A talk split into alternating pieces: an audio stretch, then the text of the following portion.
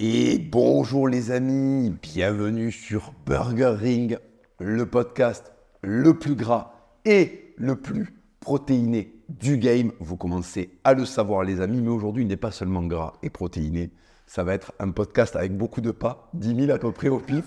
Je reçois aujourd'hui le dinosaure le plus furtif du parc, celui qui terrorise tous les autres, même celui qui crache du venin noir sur les obèses dans les 4x4. Comment ça va Ismail?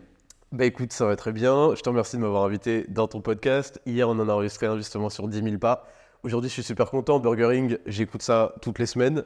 Euh, pour de vrai, j'écoute ça d'ailleurs le dimanche, une fois que j'ai fini euh, d'enregistrer le mien.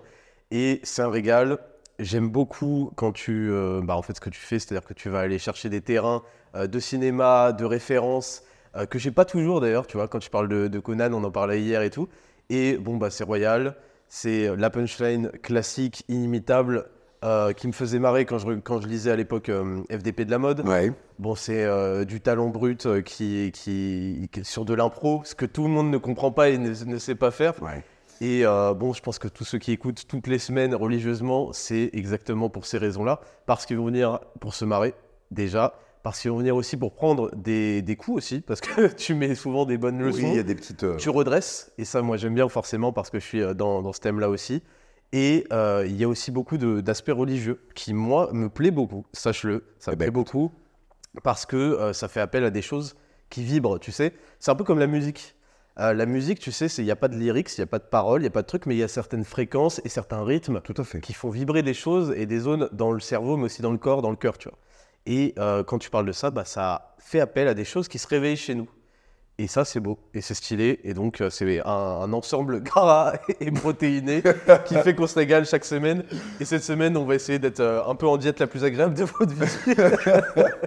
Ben écoute, tu as résolu l'équation du chèque sur la table pour, tous les beaux trucs que tu as dit.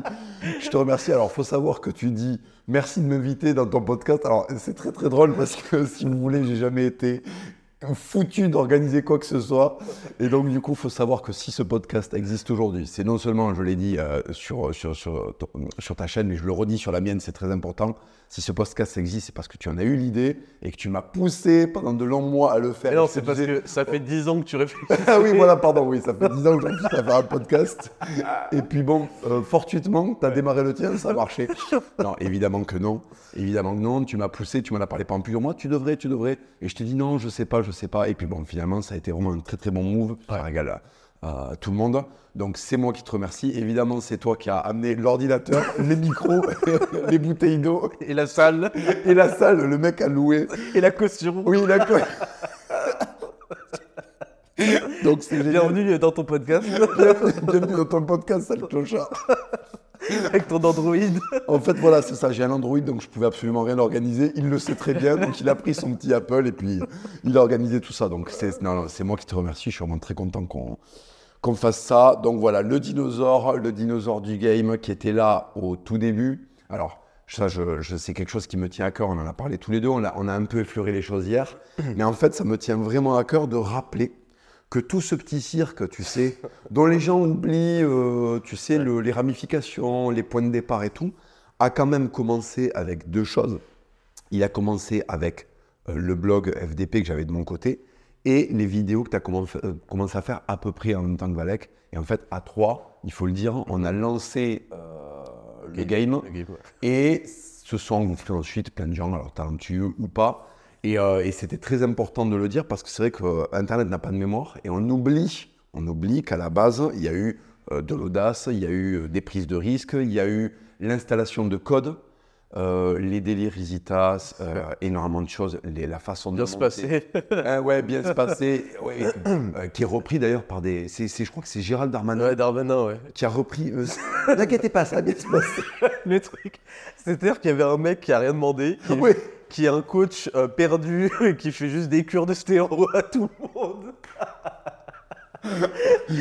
Il, fait une vidéo, euh, c'est pas du tout, parce qu'il a genre 50 piges, c'est pas du tout dans ses habitudes, il fait une vidéo réponse à un autre mec, et là, et là, il sait pas pourquoi, la vidéo est téléchargée, tu sais, au cas où, au cas où il la supprime, et il finit, avec, euh, il finit avec des montages sur sa gueule dans toutes les vidéos d'internet, à partir de bien se passer, ne t'inquiète pas. Oui, avec Je vais être boucheron, mais ça a été repris.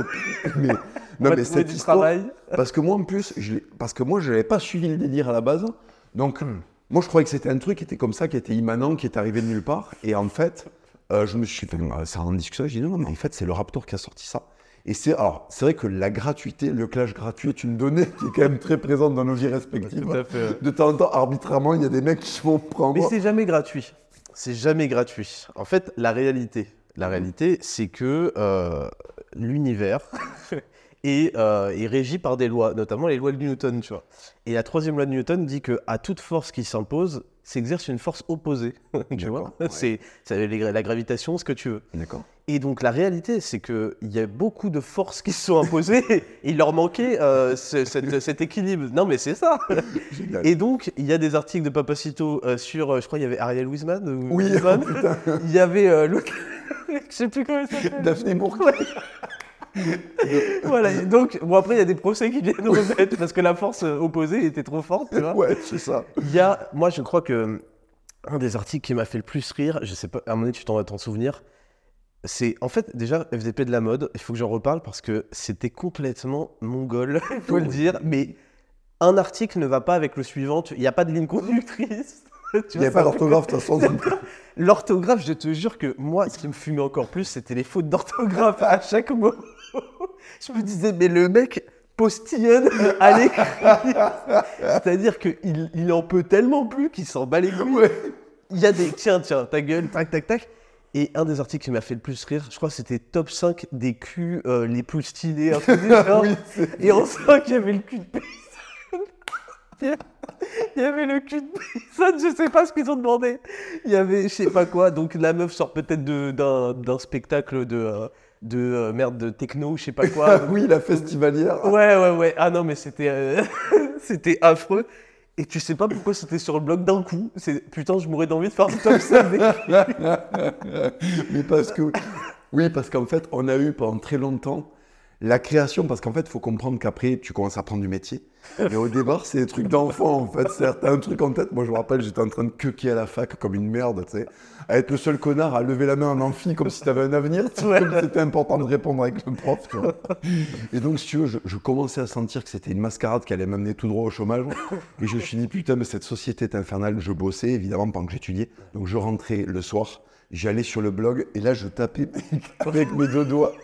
Et d'ailleurs, je tape toujours avec mes deux doigts. Ah, c'est bien d'avoir le background un peu de, de comment s'organiser ta journée avant, avant d'écrire des articles. Ah ben, si tu veux, il y avait euh, retour de la fac, sucre, euh, pic glycémique. Euh, oui, euh, alors attends, euh, le truc sur Daphné Bourki, le, le titre de l'article, je me rappelle encore, c'était Daphné Bourka doit mourir. Et je me rappelle, dans son Wikipédia, il y avait marqué qu'elle était née sur une pelouse. Pourquoi? J'avais marqué, on sait très bien ce qui naît sur les pelouses. en général.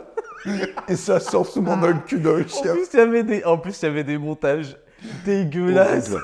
Mais c'était très très drôle. Ah ben c'était la culture porno, c'était la culture, c'était horrible quoi, c'était vraiment le, le, le, euh, le- le- le pire du pire. Et euh, oui, oui, donc euh, il y, a- il y a eu ça. Et je... Oui, moi j'étais euh, à l'époque, donc il y avait le blog, et il n'y avait pas de vidéo, moi je faisais pas de Non, vidéo, on, ouais. on faisait pas de trucs à visage découvert, parce que c'était le tout début en fait. hein. Et tu clashais, attends, parce que je précise, tu clashais les mecs en commentaire Facebook. Oui, tu sais, parce que j'ai fait pareil au début. Après, je les lisais plus. Après, je les lisais plus, mais au début, je les clashais aussi. parce qu'en fait c'était le collège en fait. Il y a des mecs qui répondaient à tes articles pour commenter comme si le truc était super important, tu sais. Et ils se prenaient des clashs avec leurs photos. Oui. Le mec a oublié que sa photo de profil. C'est comme sur Instagram, des fois, je bloque des mecs et je me dis, mais tu sais, j'en parle avec mon équipe et tout, je fais, mais c'est qu'il y a sa photo de profil à côté. Et donc, t'avais le clash du mec et en dessous, ta photo de profil en grand. Tout le monde, tout le monde se foutait de sa gueule. Tout le monde allait liker et le mec était affiché, quoi. Ah, C'était c'était absolument royal. Et les mecs, les hyènes venaient liker quoi. C'est-à-dire Les- qu'ils oui, oui. Pardon, parce que oui, il y a cet effet en plus. c'est- on a vraiment des communautés d'enculés parce que, enfin, c'est normal. tu sais. C'est-à-dire qu'il y a. Putain, c'est lui qui a pris. allez, tout le monde, allez, allez se foutre de sa gueule, vite, vite, vite, vite. tu sais, il y a ce. ce- Comme au collège. Ouais, il y a euh, le fait d'être content de pas être euh, celui qui était pris à partie et d'aller s'exciter, quoi. Et du coup, euh, du coup euh, cette époque-là du, cette époque-là du blog, à peu près en même temps, tu commences à faire des vidéos euh, en visage masqué. Et là, en fait, on a lancé le truc. C'est-à-dire qu'après, on a lancé une. T'as fait très, très, très gros score sur YouTube. Ouais. Moi, j'ai mis du temps de revenir sur YouTube. Enfin, à, venir, pardon, sur YouTube. Mais t'es Et- venu dans un format différent, qui était le- d'ailleurs les entretiens choc. hein. Euh, Ouais, et, ça. et ça, c'était un truc qui n'était pas fait et certainement pas avec autant de succès. Ouais. Mais c'est vrai que moi sur YouTube, ce que j'ai vraiment répandu, c'était euh, le montage à base d'images euh, qui viennent un peu épileptiques et qui viennent tac tac tac tac tac, tu vois. Bien sûr. Et sur de la politique, tu vois. Ouais, ouais, ouais, non, non, mais ah, et, et, et on a découlé après tout le reste parce que vraiment, je ne sais pas pour mais vraiment dans, en fait, en fait, tout simplement, on a amené euh, le cool dans un milieu qui Oui, en était Qui est dépourvu chiant, ouais. ouais. très très gravement jusqu'à ce qu'on démoule. Il faut, il faut le dire. on est toujours dépourvu. Oui, ben, c'est-à-dire qu'en fait, le problème, c'est que, en fait, quand on a arrêté, mais c'est- c'est une réalité aussi, c'est que maintenant qu'on a arrêté tous les deux d'être vraiment dans des trucs partisans, bêtes et méchants, où on doit fermer nos gueules et valider des trucs de mongol alors qu'on n'a pas envie de le faire, qu'on a fait pendant très très longtemps, là, je, je parle pour nous deux, je sais que des fois on se disait, bon, allez, pour la fameuse El Famoso cause, tu vois. Ouais, Le problème, c'est que la cause, t'as tous les, t'as tous les ratés possibles imaginables dedans, ça, tu qui s'y greffe. euh. Ouais, qui s'y greffe par opportunisme. Et donc, c'est vrai que bon, euh, euh, c'est beaucoup moins cool depuis qu'on a arrêté de le rendre. Ouais. Mais bon, le, le- le- le travail a été fait et je, je, regrette- je regrette pas. Maintenant, on est sur les podcasts. Oui, voilà, voilà, les podcasts. Mais euh, comme tu le sais, il y en a plein qui. euh, oh, vous avez été nombreux à me demander. Ça, c'est le. Vous êtes innombrables. Oui, Alors, vous avez été nombreux à me demander de faire des montages épileptiques avec des punchlines. voilà, avec lourd dedans. Avec lourd euh, Moyen-Âge dedans. Voilà. Donc, euh, on part, parce que ça, c'est très très important, euh, et ça, tu sais, je t'en ai parlé, je voulais revenir dessus. On, est, on en est à un point aujourd'hui où on s'est réalisé, je crois qu'on peut le dire, toi, tu as monté ta société, tu es père de famille, tout roule, euh, il y a les lauriers aussi de tout le travail que tu as fourni de manière acharnée, avec le vent euh, de face, avec les coups de poignard dans le dos, avec les trahisons diverses et variées, les calomnies, et tu es toujours là. Bah, ça a été pareil pour moi. Euh, c'est très très important parce que c'est vrai que bon, on se- on s'auto, euh, on s'auto-congratule, mais personne ne fait. C'est sans doute pas les journalistes qui vont le faire, donc euh, il, faut, il faut bien qu'à un moment on se, on se sauce. Donc euh. Faut se servir un peu. voilà, faut se servir un peu parce que sinon personne ne le fera. Et je, je- je- bon, je, je dis ça, mais c'est très très important et ça, je veux que les gens qui nous, qui nous suivent, ceux qui nous écoutent sur nos podcasts, qui nous voient aujourd'hui réaliser à 37 ans, notamment les plus jeunes, sachent bien que quand on a démarré, On a galéré. on était des énormes merdes. Alors, j'ai- je t'ai évoqué un petit truc avant de démarrer le, le podcast. Euh, je t'ai évoqué la tentative de mes parents de m'inscrire en cours de musique Ok. à Plaisance-du-Touche, Pourquoi? École de musique, mais parce qu'en fait, ils avaient très très peur que je sache rien faire. Parce que si tu veux, avez peur que tu aies du temps libre déjà oui, oui, déjà. Et si tu veux, il, enfin, si tu veux, bon, il m'avait inscrit, mon père m'avait inscrit de force au rugby, tu vois. Et je pense que ma mère m'a vu revenir euh, et commencer à avoir des phases un peu d'abruti, parce que le rugby, quand même, il y a un peu ça, tu vois. Et elle s'est dit, mais j'étais très très jeune. hein. Elle s'est dit, bon, euh, je dois avoir, je pas, euh, 7-8 ans, tu vois. D'accord. Elle s'est dit, on va l'inscrire à l'éveil musical. Je- Les- ouais. Tu connais l'éveil Ah musical bah, je connais l'éveil musical, mais tu le fais à 5 ans normalement. Ah, d'accord. Pas, à 8. Oh putain, ça commence. Ah, ça Oh commence. putain. Oh putain, je comprenais pas, il était disproportionné par rapport aux autres enfants. Ouais. Et il faisait la sieste, non Pendant, pendant les, les cours. Putain, tu viens de résoudre une putain de question que je me suis posée depuis tant d'années. Je me suis dit, mais attends, mais je suis énorme. tu sais, ils nous filaient les claves. Mais je, je voyais les enfants, ils tapaient leurs petites claves. Et j'étais en mode, mais attends, mais, mais je suis. On dirait, tu sais, ils se sont gourés, ils voulaient faire un parc avec des singes, et ils ont mis un gorille avec le mistiti, tu sais. Et je comprenais pas. Voilà, voilà pourquoi. Et alors, les, les claves, pour que vous sachiez, parce qu'il y en a peut-être qui ne savent pas, donc l'éveil musical, c'est pour vous apprendre, c'est même pas les notes, c'est le rythme en fait. C'est à faire du rythme en fait, hein, plus ou moins. Oui, c'est faire du bruit. Oui, c'est ça. Donc en fait, tu as deux rouleaux de bois, si je me souviens bien, T'as deux petits trucs en bois, ouais. Voilà. C'est des claves, en effet. des, des claves de petits bâtons qui résonnent quand tu les frappes l'un contre l'autre. Exactement. Et je me rappelle, écoute bien, je me rappelle qu'il y avait l'exercice, c'était clac, clac, clac, clac, clac. Tu vois Ouais. Clac, clac, clac, clac, clac. Je te jure, je n'y arrivais pas. Je faisais clac, clac, clac, clac, clac, clac. Non, arrête, ça m'engole. Et si tu veux, c'était dissonant et j'étais avec des enfants, du coup, ben, tu viens de m'apprendre qui étaient beaucoup plus jeunes que moi. Et les mecs qui arrivaient, et je me rappelle, on était censé faire un spectacle rythmique à la fin de l'année. Ah, t'as tenu toute l'année? Ouais, mais alors c'était un désastre.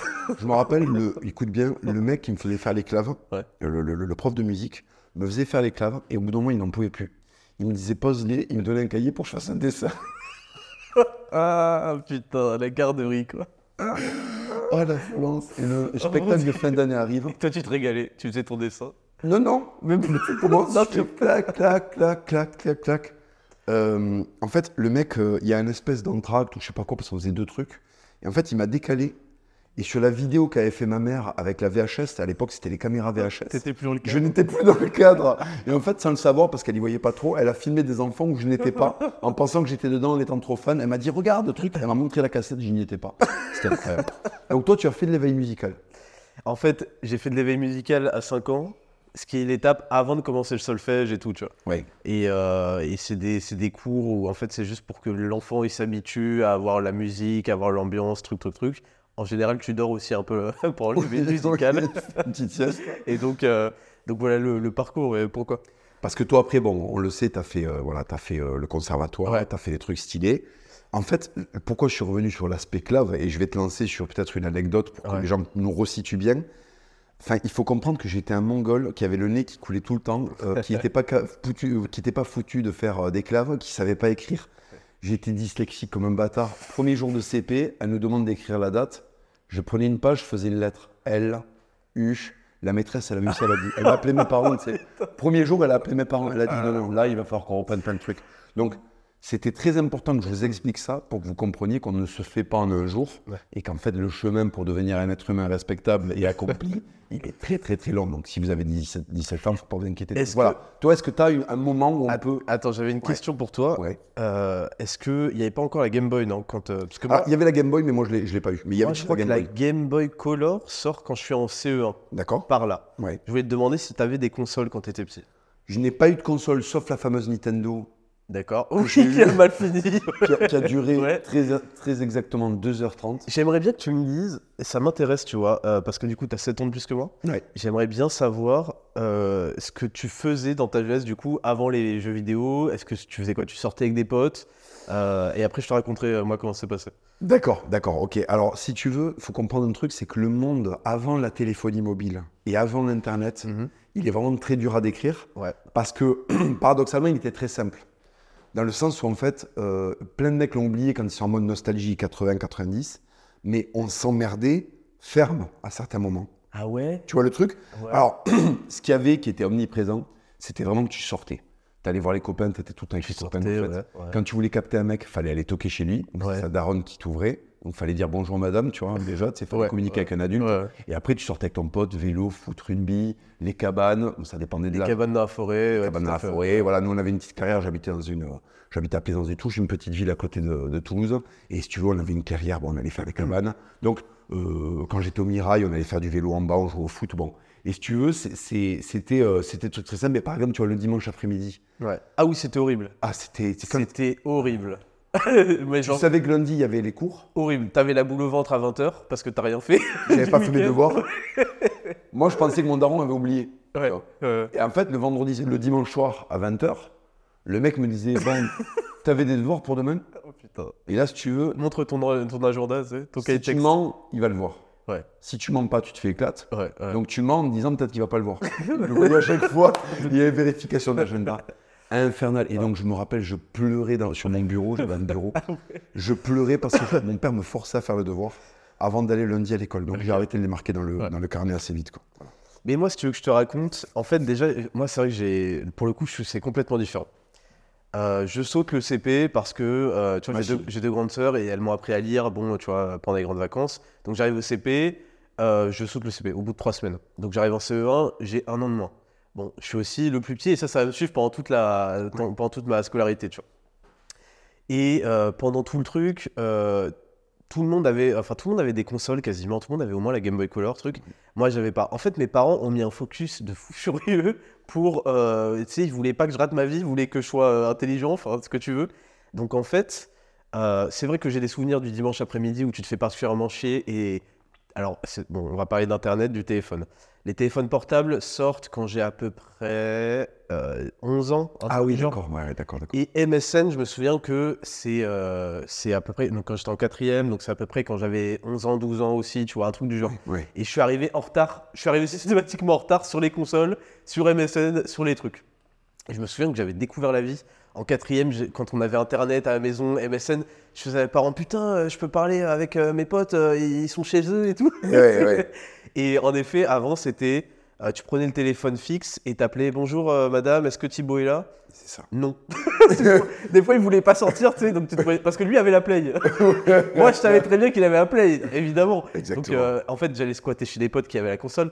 Moi, j'ai mis beaucoup de temps avant d'avoir la, la GameCube. D'accord. Et il faut savoir que mes parents, une fois que j'avais la GameCube, ils ont oublié qu'il fallait acheter des jeux pour aller avec. Donc, en fait, euh, c'est comme la Wii, tu vois. J'ai eu la GameCube, la Wii, c'est les deux seules consoles que j'ai eues. Et il y avait Wii Sport, et voilà, en fait. Il y avait deux types de familles. Ouais. Tu avais les familles où en fait les darons, euh, ils avaient des vrais métiers, euh, c'était- des vraies personnes. c'était des vrais gens qui, qui savaient, tu vois, qui aimaient leurs enfants. Oui. Et en fait, il y a, donc ces familles-là, je me rappelle des Noëls, c'était des consoles sous blister Ouais. avec 28 jeux. La télé dans la chambre aussi. La Ça se télé dans la faisait beaucoup, chambre, euh, à l'époque. le- les accessoires, tu sais, de console. Ouais. Les accessoires. Ouais, ouais, ouais. Où à l'époque, il y avait le, le pistolet de la Nintendo. Ouais, je vois, ouais. Et moi, je faisais partie de l'autre catégorie de famille, tu sais, celle où il y a des couvertures à l'arrière de la bagnole pétée, tu vois. voilà. Et les trucs qu'on récupérait. Donc la Nintendo, ça a été la seule console neuve que j'ai eue, Ouais. étant euh, enfant, et je l'ai eu très tard, bien sûr. Et le reste du temps, c'était des ambiances où on allait dans des brocantes. Et il y avait des mecs avec des, avec des styles incroyables, aux puces de Toulouse, D'accord. Qui te vendaient des consoles, tu n'en avais jamais entendu parler. Ah ouais Quoi, des fausses. euh, Non, mais des espèces de. Non, non, mais c'était des consoles. mais Est-ce que tu parles des fausses Game Boy qui faisaient juste Tetris Alors ça, euh, ça, tu les avais en grande surface. Ouais. Oui, alors ça c'était. Ou en Algérie, parce que moi j'allais en Algérie, ils Oui. avaient des trucs qui n'existaient pas. Oui, oui. Ouais. Tu sais, ça copiait, c'était infernal. Ouais. Tu sais, ça te blasait Ah ouais. plus. Je préférais ne pas en avoir comme, Ouais, ça, de en ouf. fait. Tu vois. C'était Exactement. horrible, horrible. Exactement. Et alors, tu avais, euh, tu avais donc, on allait aux puces, et mon daron commençait à regarder des Sega, mais qui avaient des têtes à avoir fait la guerre de Chine. en fait. mais vraiment, Ouais. c'était. Et si tu veux, le mec, je lui disais, ouais, non, en fait, si, je refusais les. Je lui disais, non, en fait, non. Ouais, ça en a fait, pas marché. ça va pas marcher. Est-ce que tu as eu les, les déconvenus en achetant des faux jeux, des faux trucs ou pas? À fond, à fond. Parce que, alors, tu vois, je je viens de te parler de l'Algérie. En fait, quand j'étais jeune, on allait tous les deux ans à peu près en Algérie. Mhm. L'Algérie a un problème avec le copyright. On dirait une émission. Et en fait, en fait, t'as plein de petites boutiques qui vendent des jeux Play, des jeux d'ordinateur, trucs, et tu les achètes et ça coûte que dalle parce qu'en fait, ils ont téléchargé, ils ont gravé le truc. Ouais. Sauf qu'en fait, après, il te manque la clé euh, pour euh, déverrouiller le CD et tout. Et en fait, si tu veux, moi, je me souviens, j'achetais plein de jeux. Je faisais, ah, je vais rentrer, je à, à Battle, à Medal of Honor, je sais pas quoi, à truc, truc, truc. Et tu rentres sur ton ordi et tu mets le CD et tu sais, ça détecte pas. Moi, tu sais que j'avais. Je me faisais plus. Tellement j'ai eu des faux espoirs sur les jeux et tout. Tant, parce qu'ensuite, il y avait ton ordi qui tient pas aussi. Oui. Ça, c'est plus trop valable aujourd'hui. C'est vrai. Mais à l'époque, ton ordi avait des, des- y avait des prérequis et ton ordi les avait pas. Oui, parce qu'il devenait obsolète très rapidement. Très En rapidement. trois mois. ouais. Et en fait, t'as acheté des jeux et moi je me souviens, jusqu'à ce que je lance le truc, que je fasse play et que, parce que aussi t'avais le côté putain ça marche et tout, tu fais jouer, écran noir et le truc ne se lance jamais ou t'as le son ou pas de truc et tout. Donc il y avait toutes ces périodes, les gens n'ont pas forcément connu ça, mais ces périodes de désillusion terrible. Où tu avais des démos, je sais pas si tu te rappelles, il y avait les démos. Ah putain, ouais, ouais, ouais. Alors un jour, moi, mon daron, il rentre. et tu les refais 40 fois en plus. Oh oui, oui, tu les connais Il y a ça quand, t'es gosse, tu, tu refais 40 000 fois le même truc. Mon daron, il rentre. il venait de se séparer de ma daronne, il avait explosé Nintendo. Il s'est dit, bon, tu sais, ma mère l'avait dépouillé, donc le mec était sur des chaises de jardin dans son salon. En fait, Ouais. je veux dire. Il avait la garde un week-end sur deux, donc un week-end sur deux, on faisait du camping à l'intérieur du salon de mon père, tu vois. ok, ouais. Donc on déboulait et euh, bon, au bout d'un moment, il, s- il s'était dit bon, euh, je vais essayer de leur faire plaisir quand même. Euh, bon, qu'est-ce qu'ils aiment les gosses? Ah oui, les jeux vidéo. Donc mon père était en mode, je vais leur acheter, euh, je vais leur acheter un jeu vidéo. Donc il allait au bureau de tabac au lieu de nous consulter, il allait voir le référent adulte du bureau de tabac. Ouais, jeux vidéo. Euh, qu'est-ce qu'ils ont euh, Un PC Comment c'est un PC euh, un parti communiste Un ordinateur. un, ordinateur, un ordinateur. Oui, oui, on a un ordinateur. Oui, on a un ordinateur. Ok. Ben écoutez, euh, voilà, il nous avait ramené la démo de Diablo, tu sais. La démo. Diablo 1, le tout premier. Oui, oui, le tout premier. Ouais, putain. Tu mets ça dans le, dans le truc, et je me rappelle, on avait le truc en noir et blanc parce que la carte graphique suivait pas, ça laguait de port, Ouais. mais c'était infernal. Et, et je me rappelle, c'est pour ça d'ailleurs que je préférais les consoles, Parce que les jeux d'ordinateur, c'est exactement ce que tu as dit. Il y avait toujours une couille. Ouais. Voilà. Il y a qu'une période où j'avais un voisin qui était un peu dans l'informatique, qui m'avait un peu bidouillé un ordi pour que je puisse faire les jeux empires. Et du coup, j'ai tué. Mais moi, c'est pour ça que j'étais jaloux des mecs qui avaient des consoles. Parce que la console, normalement, tu achètes le truc, tu mets, ça démarre. L'ordi, fallait installer, avoir peur que euh, ta carte euh, son ou ta carte euh, vidéo, vidéo ou je sais pas quoi Ouais, ne ouais. marche pas bien, soit... c'était horrible. Adobe, tu sais, il y avait des mots comme ça qui Et arrivaient. oui, installer Adobe X, je sais pas quoi. euh, Voulez-vous. C'était en panique. Euh, C'est un ordinateur, c'est une machine qui demande à un enfant veux-tu. Et en fait, derrière, il n'y a pas joué. C'est ça, ouais. Veux-tu faire plein de trucs chiants Et puis la moitié des jeux, ils étaient en anglais, donc tu comprenais Oui. rien. Et euh, putain, c'était. Mais on l'oublie, mais avant que les jeux, euh, ben, le JDG a consacré toute sa chaîne là-dessus, mais on Ouais. l'oublie, mais avant que le gaming soit cool, Ouais. tu sais, que ce soit calibré, que ce soit balisé, les mecs, ils tentaient des trucs. Ils allaient à droite, à gauche, et on achetait des jeux qui étaient injouables, Ouais, avec ouais. des trucs, des, des, bugs. Mais moi, j'avais, j'avais un jeu qui s'appelait Prince of Persia, euh, et euh, c'était à, à l'époque, c'était en 2D et tout, mais le truc était, tu sais que t'é- t'étais chronométré, j'ai jamais fini le jeu. T'é- T'avais genre 60 minutes pour finir le jeu, si tu finissais pas, tu voyais un truc en anglais euh, que tu savais pas lire, la princesse est morte, je sais pas quoi, je sais pas quoi, tu recommences, mais fils de pute, c'était, Ah non, mais il y avait une... c'était hardcore, c'était hardcore. Les jeux te duraient très très très longtemps. Ouais. Euh, Il y avait un pic de difficulté de bâtard des fois. Bon, il y a des trucs, des fois c'était insensé. hein. Je, je renvoie vers les vidéos du GDG, mais, Ouais. mais c'était c'était le truc. Et je me rappelle que le, le gaming a commencé à être agréable. Il a commencé à être agréable, je trouve, à partir de 2001-2002, tu vois.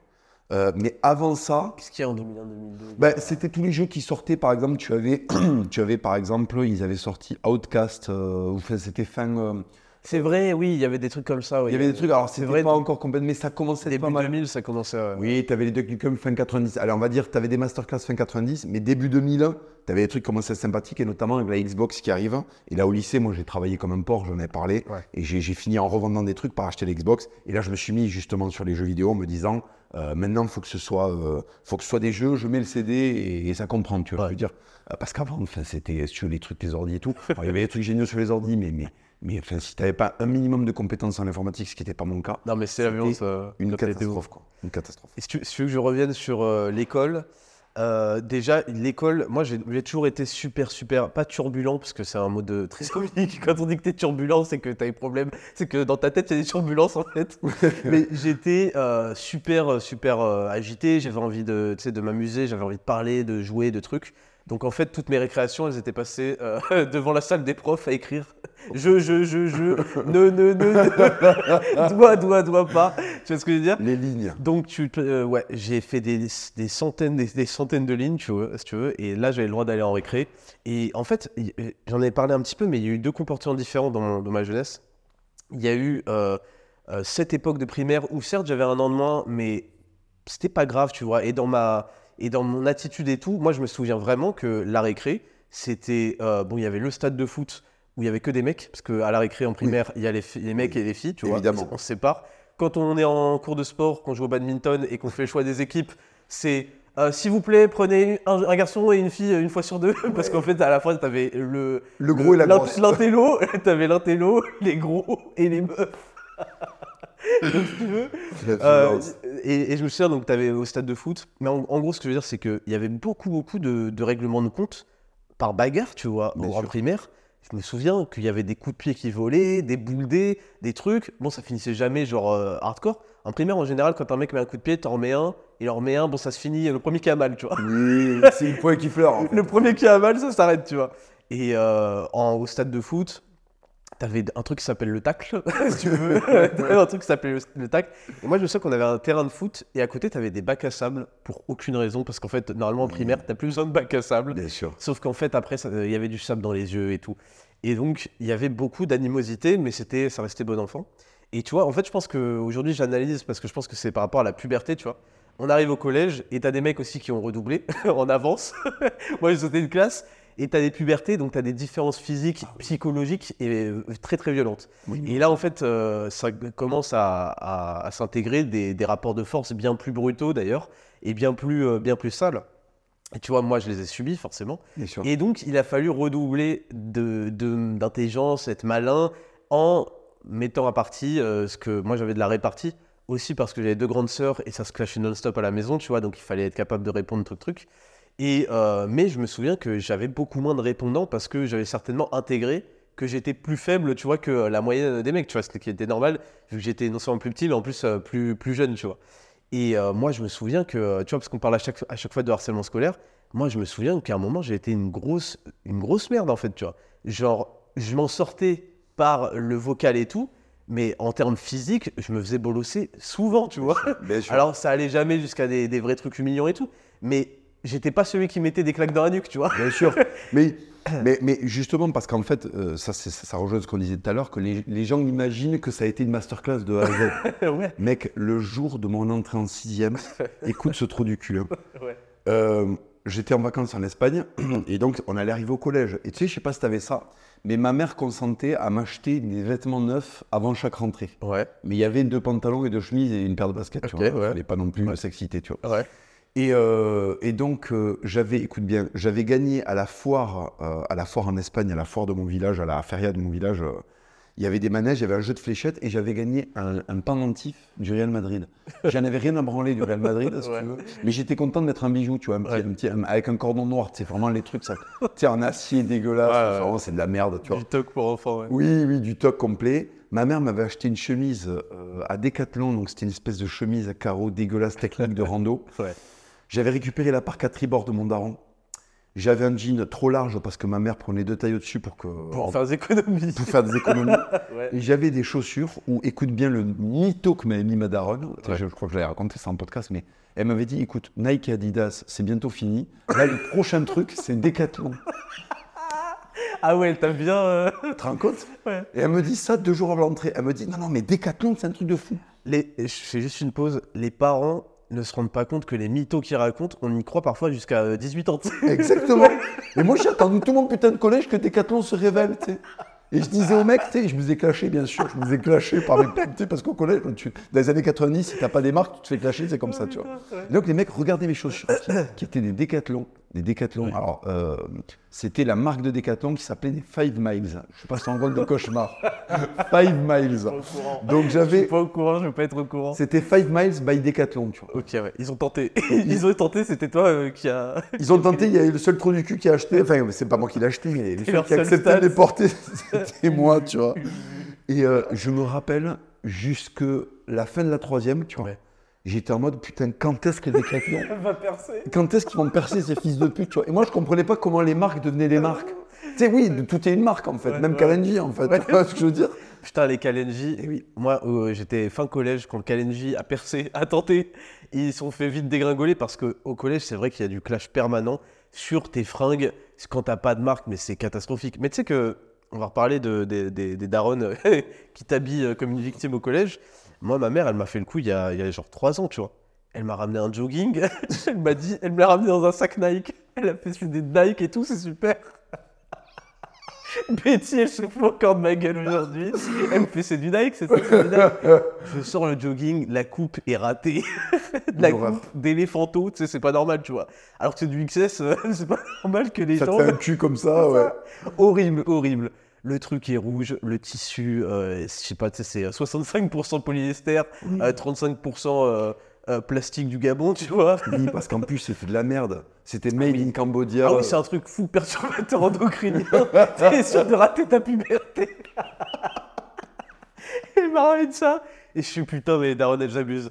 Et c'est vrai que moi, il y avait une volonté. euh, alors j'ai eu de la chance, j'ai eu deux grandes sœurs, sinon j'aurais pris les, les vêtements du grand frère, tu sais. Ouais. Mais il y avait une volonté quand même de, de t'habiller comme un cassos. tu vois. Parce que, en- je te dis, moi, mes parents, ils étaient obsédés par euh, les études.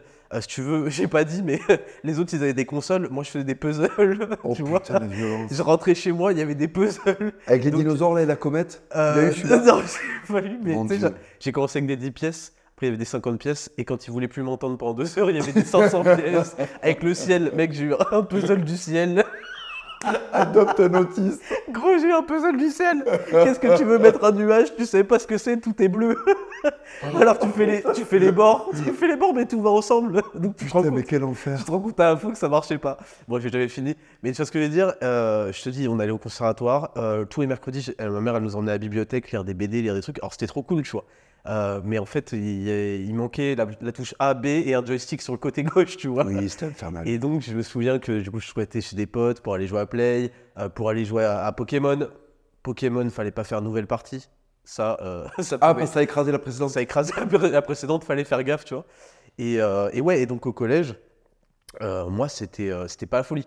Et d'ailleurs, je me souviens d'une période, ça c'est un truc honteux que j'ai jamais raconté, mais ça fait partie, tu vois, de comment on s'est construit. Bien sûr. J'étais genre en quatrième, c'est la première fois que je me suis fait tarter au gros au collège, tu vois. D'accord, d'accord. Alors, il y avait des tartes gentilles, des trucs, ou même toi, tu vois, il y avait des boules dés, des trucs. Où tu, Oui, et puis il y avait des vraies grosses claques. et il y avait bah, même des, pa- des patates, tu vois. Et je me souviens qu'il y avait genre deux racailles, tu vois, dans, dans le. C'était des racailles euh, un peu chinoises d'ailleurs, tu vois. Ah oui. un peu originales, tu vois. D'accord, d'accord. Oui, il y À en la- avait à l'époque, oui. Ouais, tu sais, c'est Le pré-Willy jeu, Denze. Ouais, voilà, c'est ça. C'est quoi le jeu GTA, mais euh, qui se passe euh, à Hong Ah. Kong, là, ou je sais pas quoi Ah oui, euh, Death Row, non. euh, non. Les, les mecs sauront, je crois, mais un truc du genre. Bref. Et je me souviens, genre que. euh, ben, en fait, j'avais fait. J'ai appris à fermer ma gueule aussi. Parce que je te dis, j'étais très grande gueule, très. Ouais, euh, je te baise et tout. tu vois, Parce qu'en fait, quand tu prends pas de conséquences, t'es en mode. Ouais, et puis ta mère la grosse pute. hein, tu sais. et tu lâches des trucs comme ça. Mais il y a des gens, tu les sous-estimes, en fait. Ouais, Tu les sous-estimes complètement. Et là, les mecs, faut qu'ils comprennent qu'au collège, c'est la foire. C'est la foire complète. Bien sûr. Euh, il y avait des mecs. En fait, faut comprendre qu'en cours, euh, la prof, mais les profs, mais des fois, je- j'y repense et je me dis, mais les profs, ils ont un mental aussi. euh, ou soit ils ont un mental, soit ils ont une coupure totale euh, hormonale. Et dès qu'ils se retournent au tableau, tu sais, il y avait un truc qu'on faisait. Je suis désolé, je vais dans tous les sens, mais tu vois, dans les carnets de correspondance, je sais pas pourquoi ils ont fait ça, les écoles, mais tu mettais prénom du parent 1, prénom parent 2. Donc avant, c'était père, mère, maintenant, c'est Oui. parent 1, parent 2. Oui, oui. Père, prénom, nom. Et en fait, il y avait un grand jeu d'aller choper le carnet d'un mec et lire le nom de sa daronne, tu vois. Oh, et là, t'étais fini. T'as pas eu ça? Non, j'ai pas eu ça. T'étais fini. Et en fait, il y avait des grands. euh, tu vois, je me souviens, il y il avait un, un mec euh, Viet euh, dans notre classe. S'il nous écoute, je le salue. Sa daronne, elle s'appelait Tipo Play. Mais c'est ça, j'avais un pote, sa daronne, c'était Françoise, des trucs comme ça. Et en fait, la prof se retourne et t'as des. Tipo Play à pute Tu sais, et t'étais tout le temps ça. Et genre, ta daronne prenait cher toute l'année. C'était. C'était. Oh, Françoise Des, trucs- des- des trucs d'énormes gosses, tu vois. Et après, le but, c'était de faire semblant de travailler, tu sais. Genre, tu te caches la bouche, tu faisais. Euh, nique ta mère, tu m'as appelé. Et tu vois, et t'étais là, tu faisais semblant de travailler, la prof se retournait, on pouvait plus chercher le fils de but qui a dit ça. Et c'était que ça, tu vois. Donc, en fait, tu apprends à être insolent, à, à insulter les darons de tout le monde, à dire ouais, je te baisse, ta grosse daronne la pute, truc, truc, truc. Et tu vois, moi, justement, je pensais que tout se réglait par le clash. euh, tu vois, le, le mec qui, qui lâche la plus grosse punchline a gagné. Et là, ce jour-là, je lâche la punchline sur le mauvais mec, tu vois. Oula. Et en fait, je finis par me prendre deux patates, tu vois, dans la- euh, dans, l'arcade. D'ailleurs, j'ai eu mon premier œil euh, au beurre noir et ça m'a fait tout drôle, tu vois. Et d'ailleurs, j'étais avec un pote à ce moment-là, parce qu'en fait, il y avait deux racailles en gros, et j'étais avec mon pote. Mon pote est- a fini par ne plus être mon pote, parce qu'en fait, le gars, je me souviens qu'il était avec moi au début du clash, et à la fin, il a disparu. Il Ouais, a ouais. disparu. Ça commence à, à sentir le roussi. Ah, il a disparu, tu vois. Quand je, quand je me suis retrouvé tout seul, il était plus là, tu vois. Et euh, ouais, évidemment, comme une merde et tout, j'avais chialé et tout, j'étais allé voir assez peu, comme, une, comme, une, euh, comme un maltringue, tu vois. Mais ça, c'est important de le dire parce que le collège, c'est vraiment la transition entre l'enfance et le moment où tu fais tes premières armes d'adulte. Ouais, ouais. Et en fait, le, le collège est un dépouillage très rapide des derniers trucs d'enfance qui te restent, tu vois. Le collège, c'est la sélection naturelle avec, euh, avec de la nitroglycérine. Ça va très très vite et c'est sans pitié, hein. c'est sans pitié. Ben, pour te dire à quel point c'était sans pitié, tu disais que tu avais pris une patate au bout de je sais pas combien de temps. Moi, ça a été le premier jour. c'est pas une patate que j'ai pris. Oui, pardon, je t'ai pas laissé Non, non, ton mais histoire d'ailleurs. tu, avec tu vas rigoler. Je- donc, j'ai mon attirail. T'inquiète. J'ai mon attirail, euh, jean trop large, 5 miles, tribord, chemise décathlon technique, médaillon du réel et pas de coupe de cheveux. Parce que la coupe de cheveux, si tu veux, Pas de coupe de cheveux. c'est ça, c'est tout le monde l'oublie. Ouais, c'est 8 euros. Alors, je sais pas si toi tu payais, mais moi c'était 8 euros chez moi, C'était en francs, c'était une coupe, c'était 100 c'était euh, entre 80 et 100 francs. Ok. Ah, c'était cher quand même. hein. C'était cher, ouais, ouais. Mais parce que c'était euh, des vieux, tu sais, c'était pas, pas- En fait, j'imagine qu'à Paris c'était différent. Euh, à Plaisance du Touche, c'était c'était un vieux, euh, c'était un vieux coiffeur de. Le pas de coupe de cheveux, il me fume. Non mais attends, t'arrivais avec des casques si tu veux, et tu ressemblais à des figurants de films qui avaient 20 ans. En fait, il y avait écrit Frappe-moi. Oui, exactement. Sur ta gueule, il y a écrit Frappe-moi, t'as un cartable Sacom, avec tous les livres de la journée. Attends, mais moi j'avais un cartable, j'avais même pas parce que tu sais, au bout d'un moment tu comprenais qu'il fallait le fameux Eastpak. C'est pas que tu comprenais, c'est que tu te faisais frapper jusqu'à ce que t'aies un vrai sac. J'ai jamais eu de S-Pack. Gros, j'ai jamais eu de S-Pack, ma mère elle voulait pas. Moi j'ai j'ai forcé au lycée parce que j'ai passé, écoute bien, tout mon collège avec un cartable qui s'appelait Tans. T-A-N, apostrophe Je S. crois que je connais. Je crois. Les mecs m'appelaient Tans. Ils m'ont appelé Tans. de la sixième à la quatrième. Oh, Tans ça, putain. Il y avait un fils de pute qui m'a dit T'as des origines américaines Je dis Mais nique ta mère, c'est mon sac, fils de pute, qui s'appelle Tans. Donc je prenais des Tans, tu vois. Et en fait, premier jour de sixième, écoute Ouais. bien la violence. hein. Ouais. Premier jour de sixième, il y a un pote qui m'appelle à l'autre bout de la récré qui était mon voisin. Donc moi, comme une merde, tu sais, le premier jour, tout le monde est, tout le monde est en mode oulala, qu'est-ce qui se passe? C'est le, collège. Ouais, ouais. Je commence à courir. Avec ton tan. Avec pas- et pas de coupe. Qui fait Pas de coupe. C'est c'est mini Sergent Garcia avec un truc Tans, tu vois. Et des Five Miles. Et je me rappelle, je courais de toutes mes forces, j'étais content, c'est quand, quand t'es enfant, tu cours, tu sais, quand t'es content. Et je prends un croche-patte de l'espace par un troisième techno, tu sais, parce que t'as le troisième qui est le tyrannosaure. Et après, c'est comme dans euh, Jurassic World, tu sais. À chaque film, ils doivent sortir un dino plus gros. Ouais. Et quand, comme ils avaient rincé le tyrannosaure, ils t'ont mis l'allosaure, je sais pas quoi, tu vois. Et le troisième techno, c'était le troisième techno, c'était l'allosaure, tu vois. Donc en fait, je m'étais fait balayer. Je m'étais ramassé comme un fils de pute, mais j'avais roulé, tu vois. J'avais roulé avec mon sac Tans qui s'était déchiré, tu vois. Ah, devant, tout- devant toutes les meufs. Au milieu de la cour. Ah, Devant les meufs, devant, tout- devant Ils tout ont, le monde. ils ont explosé de rire ou pas? Mec, mais. Et là, je me, et là, je me remêle. Et, et, tu vois, j'aimerais pouvoir te dire oui, je lui mets une patate. Pas du tout. Pourquoi t'as fait ça? Oh putain Et le mec me répond, mais parce que t'es un sale fils de pute. C'est le mec t'explique sincèrement, tu vois. Il te dit les choses sincèrement.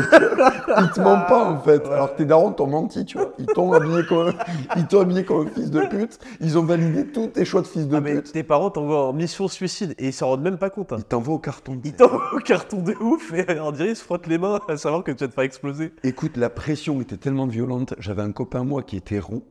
Écoute-moi bien. Il avait sorti une phrase qui m'a fait rire de ouf. Il était en détresse. Et euh, en fait, il a été traumatisé parce qu'il était roux. Il avait un casque aussi, tu vois. Mais un casque roux, tu vois. ouais. Donc le mec avait pris sur ça. Je me rappelle, on était rentré le vendredi soir en bus chez nous, premier, première semaine de collège, Ouais. traumatisé parce qu'on s'était fait déboîter par les, par les grands, tu vois. Ouais.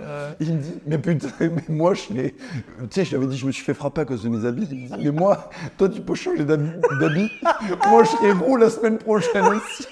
Oh le pauvre Oh putain le pauvre, il a violence. Et le pauvre, non mais pour te dire la violence qui s'exerce sur les hommes, il avait demandé à sa daronne si c'était possible de teindre, se teindre les cheveux. Mais imagine si le mec s'était teint les cheveux, la violence qui se serait abattue sur lui. Quelle horreur. Mais ça, les- tu sais que les meufs l'ignorent. hein. Les meufs font des violences différentes, Bien psychologiques, de réputation, mais elles ignorent. Moi, j'en ai parlé avec Betty, elle est pas au courant du tout. Mais bien sûr. Tu sais que tu viens de me faire rappeler que quand j'étais en troisième, parce que c'est vrai que les sixièmes, ça faisait bolosser tout le temps en fait.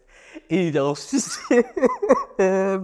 Déjà, faut comprendre que les sixièmes n'ont pas compris, ils ramènent tous tous leurs livres tout le temps. À un moment, tu t'accordes avec ton voisin de table, tu dis un livre pour deux, truc, Oui, truc, truc. oui, oui.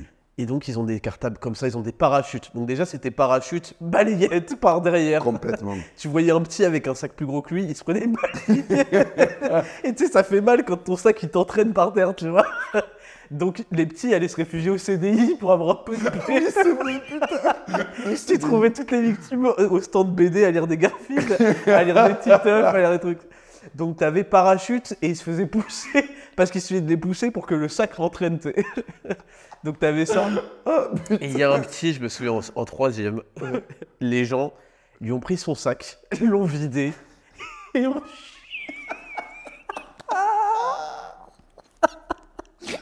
Ils ont chié dedans. Ils ont tous chié dedans à plusieurs. Mais putain. C'est-à-dire que ça, à un moment, ça puait la merde. Ils ont quand même rajouté une couche. En plus, quand tu chies, tu le pisses. Donc, un sixième, il a dû expliquer à ses parents avait trois ou quatre merdes différentes dans son sac à dos tout neuf. Il faut que les gens comprennent qu'en fait le collège c'est la violence pure et dure. Oh. Oh putain, et c'est ça toute la semaine, tous les jours. Oh, et il y a putain. les cours d'art plastique. Oh, ah oui. Les cours d'art plastique où la prof ne fait pas loi et où ça se passe vraiment très très bien ou très très mal. Et, et pour revenir à, mon histoire là, je me suis fait taper. Et je me souviens que j'ai expliqué à ma mère après. Et euh, ma mère était en mode mais putain c'est grave de ouf et tout. Et il y avait mon, mon pote en question et il lui fait ouais, euh, elle lui dit bah euh, qu'est-ce que t'as vu et tout, raconte-moi et tout. Et il a tout raconté dans les détails. Elle fait mais t'étais où toi? Ma mais toi t'étais où? Et genre mon pote il fait ah bah j'étais pas là mais si j'avais été là je les aurais niqués. Il a dit ça.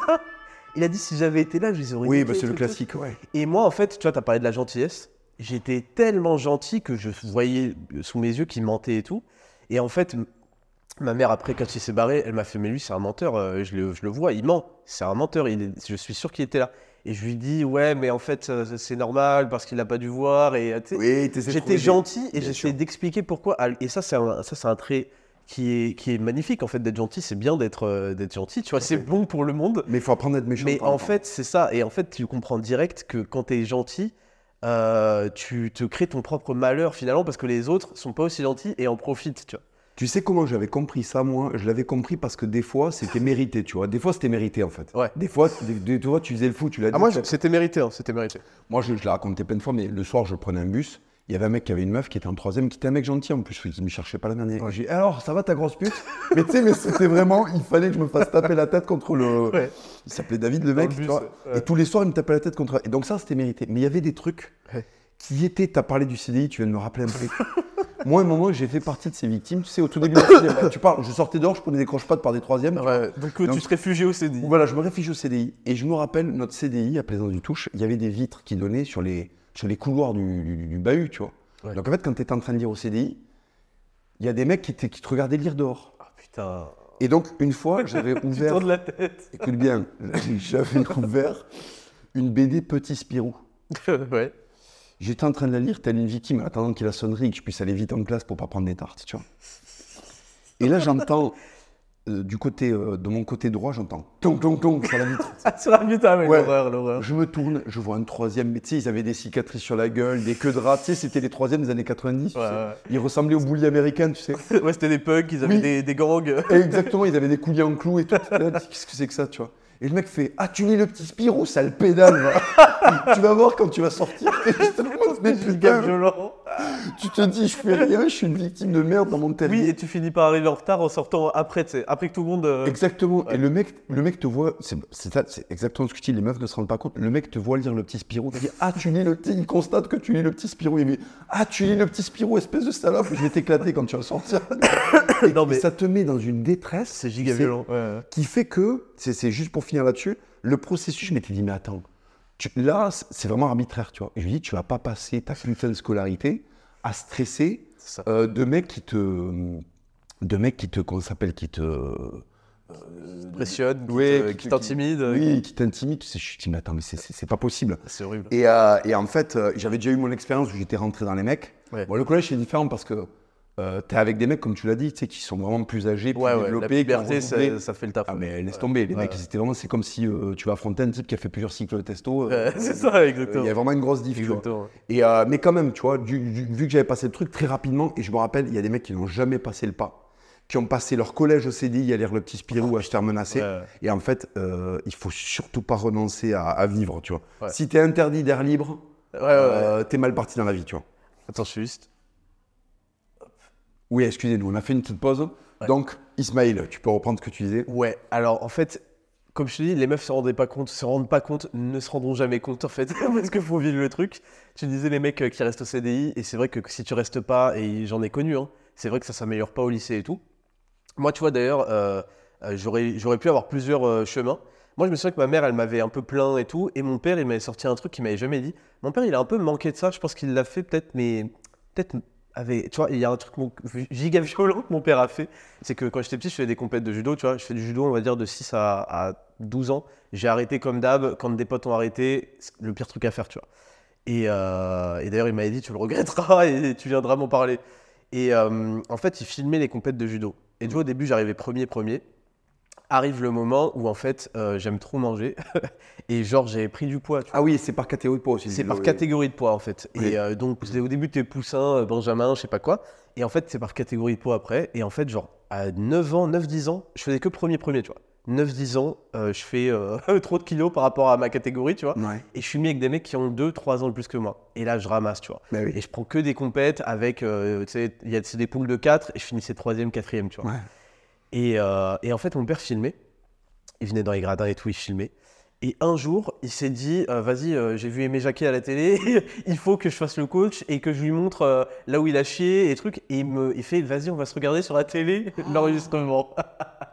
et moi, je suis là et je fais Non, non, mais je veux pas, tu sais. Et genre, il me montre là où je me prends des, des gros au Sotogari, tu vois, des grosses balayettes. Et il fait, tu vois, t'as vu comment il t'a bien. Et je sais pas pourquoi il faisait ça. Il y avait grosse humiliation. T'as vu là, il t'a bien fait tomber là, euh, il t'a bien euh, déséquilibré. Et je pense qu'il voulait, en regardant ça, mais quand t'es petit, tu peux pas regarder ça, tu vois, que je me dise, ah ouais, c'est vrai que c'est à ce moment-là que j'aurais dû. Tu vois, aujourd'hui, je le ferais, tu vois. Et tous les compétiteurs, ils, regardent leur combat, ils voient là où ils ont mal fait, truc, truc, truc. Mais il a, il a cru ça, et donc je m'étais pris euh, ce genre d'humiliation. Mais ce que je veux dire, c'est que, tu vois, mon père, il m'avait dit, quand euh, je m'étais fait taper, là, il m'avait dit, écoute, la prochaine fois, parce qu'il m'avait jamais expliqué ça, en fait. Il m'a dit, si quelqu'un, il, te fait chier, il a le droit d'être plus fort que toi, truc, truc, mais tu prends tout ce que tu trouves par terre. Il m'a dit, tu lui jettes des cailloux dans Ah oui, les yeux. ouais, ouais. Tu prends un bâton. quoi. Ah ouais, ouais, il m'a dit, tu prends un bâton, tu le frappes avec. Il m'a dit, je m'en fous, tu fais tout ce que tu Il faut peux. qu'il y ait une réaction. Voilà, c'est ça. En fait, ce qu'il avait, je pense qu'il avait chagriné, c'est qu'il n'y avait pas eu de réaction. Tu vois. Ma réaction, c'était d'avoir couru vers la CPE. Tu Et vois ouais, ouais, ouais. qui n'a euh, rien réglé d'ailleurs au passage. Mais euh, c'est vrai qu'il y a, il y a tout un monde. Et euh, juste, c'est vrai que je me souviens qu'il y avait des boules moi. Et j'y prenais part. Alors, après cet euh, cette- cet, euh, événement, j'ai je fais le choix, au lieu d'apprendre à, me- à me battre et des trucs, j'ai fait le choix d'apprendre à fermer ma gueule un peu plus souvent, tu vois. Ouais. Ce qui est pas mal non plus, c'est une bonne leçon aussi, Ouais. tu vois. Euh, mais bon, c'est sûr que ça aurait été mieux de me mettre au sport et tout. Et cette réaction-là, je l'ai eu plus tard, tu vois, à 16 ans. À 16 ans, j'ai choisi, à 15 ans j'ai- ou 16 ans, j'ai choisi de redoubler cette année euh, prise en trop. J'ai redoublé volontairement alors que je pouvais passer, tu vois, dans, dans la classe supérieure. C'était ma première. Et là, je me suis retrouvé avec des gens de ma classe. Et à ce moment-là, je me suis mis au sport de combat. Tu vois, j'ai fait deux ans de jiu-jitsu. Jiu-jitsu, en gros, c'est, on connaît le jiu-jitsu brésilien, qui est le sol. Le jiu-jitsu plus complet, Oui. c'est pied-point, une partie pied-point, ensuite une partie judo, mais c'est très. euh, tu sais, c'est cadré. Genre, quand Ouais. t'es en judo, tu fais du judo, tu ne fais Mm. pas des coups de genou, tu vois. Mm. Et ensuite, une partie sol. Et ça, j'ai kiffé de ouf, tu vois. Et ça a augmenté ma confiance en moi de fou. Et je me suis mis à muscler à ce moment-là et tout. Et c'est vrai que c'est ce genre de réaction, après, c'est plus approprié une fois que tu as fait euh, ta puberté et tout, et qui vraiment te font du bien. Et là, d'un coup, j'arrivais avec des gens de mon âge. J'arrivais avec des gens de mon âge que je savais que je faisais de la muscu, que je faisais des trucs, et qu'il fallait pas qu'ils parlent trop mal non plus, tu vois. Et ça, c'était royal. Mais de toute façon, moi, quand je vois nos, nos deux parcours rétrospectivement, en fait, c'est malheureux à dire. Enfin, c'est pas malheureux, c'est, je pense que c'est une réalité. Ouais. La masculinité, elle se construit entre deux trucs. Elle se construit entre les coups de pression et la souffrance. Il faut le dire. Hein. Ouais. Et donc, les coups, de, les coups de pression et la souffrance et la réaction ou non qu'on a par rapport à ça.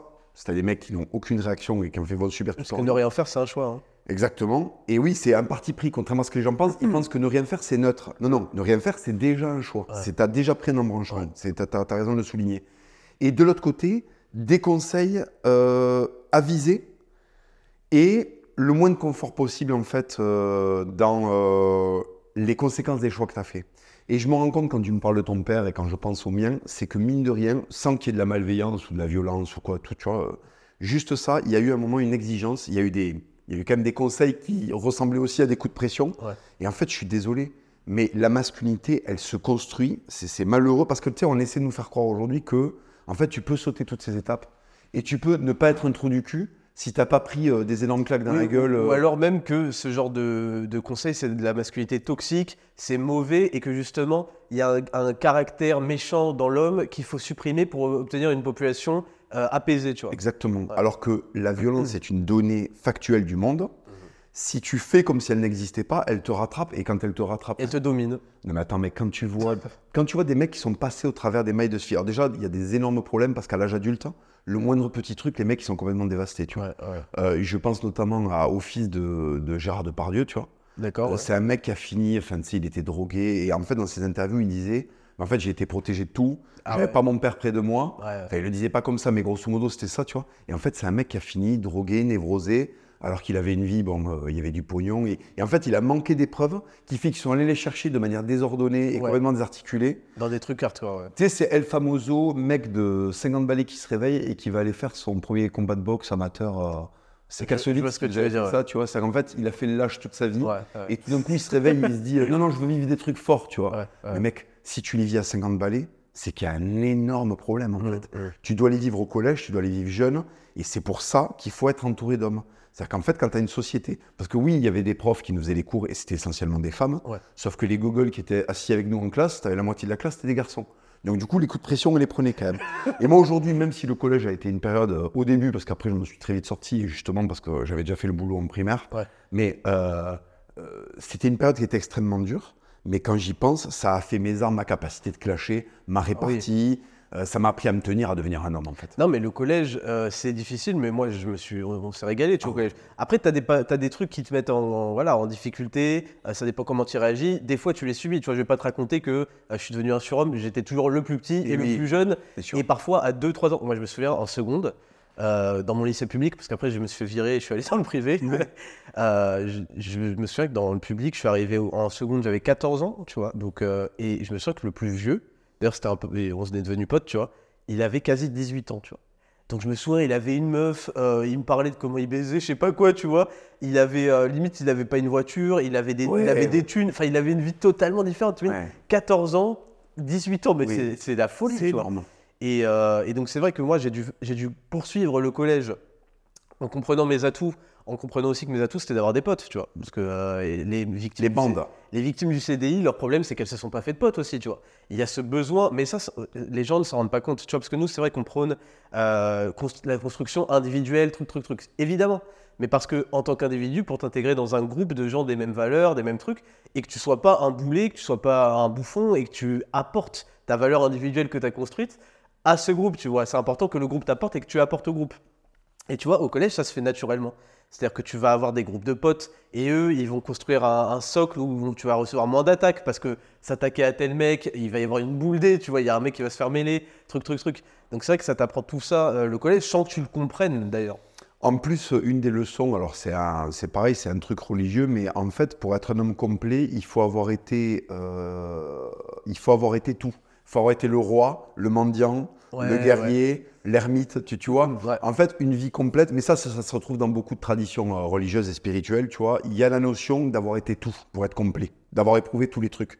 Et moi, j'ai pas du tout honte euh, d'avoir été euh, la victime à un moment, d'avoir été le bourreau à un autre, d'avoir été le spectateur inactif à un autre moment, le complice, euh, le collabo, le tout ce que tu veux. Ouais. L'enfance, en fait, c'est fait pour expérimenter tout ça.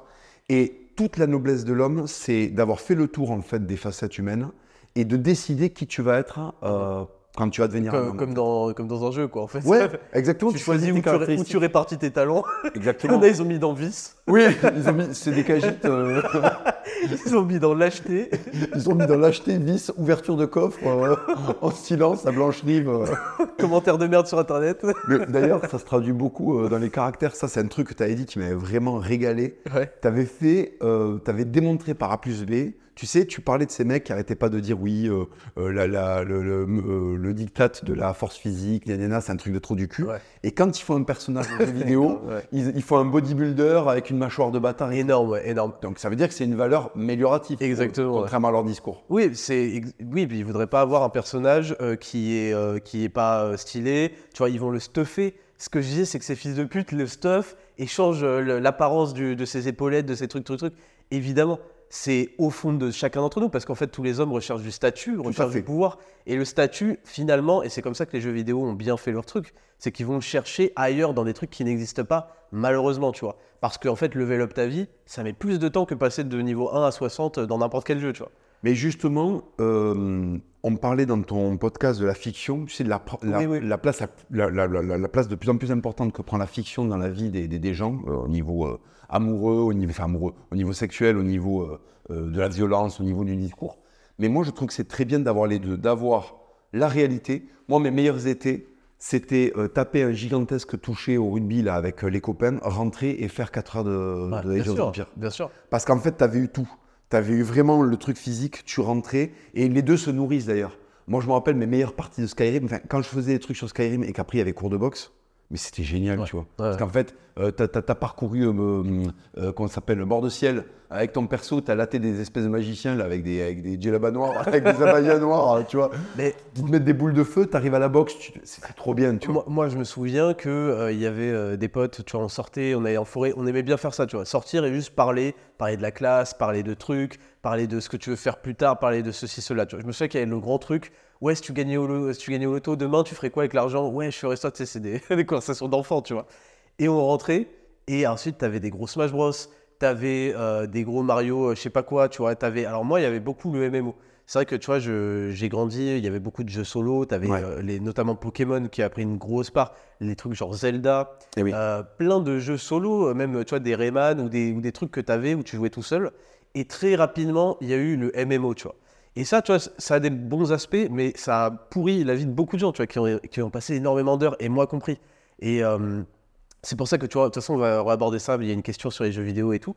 Euh, Il y a des périodes de ma vie qui sont pourries, mais il y a des périodes aussi géniales où les jeux vidéo avaient une importance, mais c'était pas la même. Je me souviens d'une période où j'allais chez un pote qui s'appelait Steven, tu vois.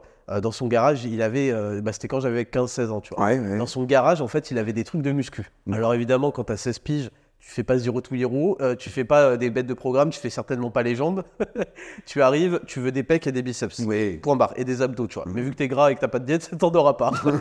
Mais euh, on faisait, tu vois, on allait, on poussait et tout. euh, je me souviens, on faisait 30 kilos, développé incliné et tout, tu vois. Ensuite, on faisait du curl, on essayait de faire des tractions, on trichait, on n'y arrivait pas. Et ensuite, on allait jouer et c'était trop bien, tu vois. Ça, ça fait partie de l'enfance où tu fais vraiment des trucs qui te font plaisir. Mais par contre, tu vois, j'ai des périodes de ma vie où il n'y avait pas l'aspect euh, sport avant, où, et c'était que jouer, jouer, jouer, jouer, jouer. Et franchement, c'est pas. Tu vois, t'en t'en sors pas un peu sale, tu, tu te sens sale. hein. Bien sûr. Tu manges, tu joues, ta manette, elle est sale, tu vois. Ouais, ouais. Euh, tu, tu reprends du sucre, t'as as faim, tu te fais livrer une pizza, euh, tu sais, tu fais des nuits blanches en plus, truc, truc, truc. Tu sais, C'est pas, c'est pas les meilleures périodes de, de ta vie, tu vois. C'est rigolo, mais je sais pas si je l'ai déjà raconté, mais moi j'ai bousillé un de mes couples euh, à cause de Mass Effect. J'ai rigolé en avance parce que je sais que c'était. Oh, mais- J'avais un pote qui m'avait parlé de Mass Effect. Un, Ouais. pote à moi, je lui passe le bonjour, Olivier, euh, qui m'avait parlé de Mass Effect. Il dit Mec, Mass Effect, tu vas péter un câble. Enfin, je venais de bousiller Skyrim. Avec. Shepard là? Ouais. Ouais. Il m'a dit Mass Effect, c'est Skyrim dans l'espace, tu vois. J'ai dit ah ouais, d'accord, ok, ok, ok. ok. Donc je commence à jouer à Mass Effect, sauf que les trois jeux étaient déjà sortis, donc du coup j'ai fait tout d'un coup, tu vois. Ouais. C'était une période, écoute bien, j'étais à la fac, j'avais fini et euh, en fait, euh, putain c'est horrible ce que je veux dire, ma mère étant décédée, j'avais touché, j'avais touché en fait un an de salaire de Madaron qui était donné par l'éducation nationale. Tu Ok. sais. Comme elle était morte juste avant la retraite, Ok. au lieu de lui filer une retraite, avec les économies, il te lâche un petit pourcentage, tu vois. Ok, ouais. Donc moi et mon frère, on s'était partagé un an de salaire de ma mère. D'accord. Et du coup, euh, j'avais passé une année où j'avais repris mes études. Grâce à ça, tu vois, j'avais repris mes études, j'avais fait qu'étudier. Ouais. Et j'étais une avec une meuf à l'époque. euh, euh, ça faisait deux ans qu'on était ensemble. Elle était à la fac, elle était en train de préparer un concours euh, pour être prof, tu sais. C'était la quatrième fois qu'elle le passait. Le CAPES, c'est ça? Le CAPES. Ouais, ouais. Et ça faisait quatre fois qu'elle le passait. bon, C'est comme le permis, quoi. un plot twist, elle ne l'a jamais eu. Ah ouais, elle l'a pas eu, elle l'a jamais eu. Non, non, elle a fait autre chose. Elle a fait autre chose. Donc du coup, euh, je vais, je vais pas la clash, mais bon, du coup, c'était un, peu la la, un peu la fin de notre relation parce que si tu veux, euh, la meuf était en mode, bon, moi j'avais mon appart, tu vois, et la meuf, euh, je sentais à la fin que c'était vraiment l'appart, tu vois, tu vois. D'accord. Oui, parce que quand t'es jeune, en plus, l'association de liberté liée à un appart, oui. Tu vois. Ouais. Donc moi j'avais l'appart, elle elle payait pas de loyer parce que bon, Ouais. t'as compris comment elle le payait. Ouais, ouais, ouais. voilà. Voilà, on va- désolé pour le romantisme, mais c'est comme ça. Tu vois. ouais. Non, non, mais bon, voilà, on était ensemble, mais il se trouve que du coup, voilà, tu vois. Et euh, elle préparait son, cas- et son CAPES, et en fait, euh, vraiment, je sentais, je commençais à sentir que j'étais là pour l'appart, tu vois. Ça commençait à me péter les couilles, tu vois. Donc même moi, j'étais, je commençais à, tu vois, je commençais à en avoir, à m'en battre les couilles. Donc je me douchais, euh, tu vois, à, à midi. Ah oui, t'as t'as- comment T'as saboté la relation. Ouais, j'ai commencé, exactement. Ah ouais, c'est horrible ça. Et donc, si tu veux, on commençait, donc c'était, le mois de mai, là, elle commençait à préparer son truc. Et j'avais trois jeux vidéo à faire, donc les trois Mass Effect. Et moi, je fais partie de ces gogoles qui lisent tous les trucs. Tu sais, je lis tous les textes sur les Ah ouais, planètes, ouais. les vaisseaux, Ouais. gna gna. donc les jeux, ils me durent. euh, j'ai lu presque tous les bouquins de bord de ciel. C'est dingue, ouais. Oui, ouais. j'ai fait le mongol. Et désolé, c'est un peu long, mais on va arriver au bout du bout. Et en fait, je zonais en short lycra décathlon sans slip. On était au mois de mai, j'avais pas de clim. Donc, si tu veux, c'était de la sueur de burne dans du, dans du short tarmac. Tu vois. en, train, Tans, en train- Five Miles. en train de jouer à Mass Effect, ne pas faire de sport. Sur la console en plus? Sur, ouais, sur la console, Ouais. parce que le, le- le- je ne faisais pas de sport. Ouais. Donc je jouais sur la console et en fait, j'attendais d'avoir la goal de 15 heures pour aller lui piquer le dos, tu sais. Euh, je. Elle était en train d'étudier, j'arrivais derrière elle, l'air de dire Allez, Ouais, c'est ouais, l'heure, tu vois. C'est l'heure. Et la meuf en pouvait tellement plus qu'il y a un mec en slip de bain, tu vois, qui vient l'agresser sexuellement en lui piquant le dos, tu vois.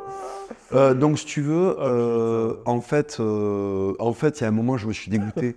Je me suis dit, putain, la gueule de 15 heures, tu viens de manger sucré, tu déboules dans la chambre. Euh, la meuf, tu la tripotes, c'est l'air de dire, allez, c'est l'heure là. Mais l'horreur, tu vois, l'horreur, en fait, l'horreur. Et j'ai saboté, euh, bon, ça, je le raconterai dans un autre podcast, mais j'ai saboté le truc. Et je me rappelle que euh, le jeu vidéo m'a bien aidé, tu vois. Enfin, le, fait d'être, le fait de plus lui parler et de jouer pendant 10 heures et me lever juste pour aller la déglinguer ou aller au frigo, si tu veux. bon, au bout d'un moment, ça s'est arrêté, tu vois.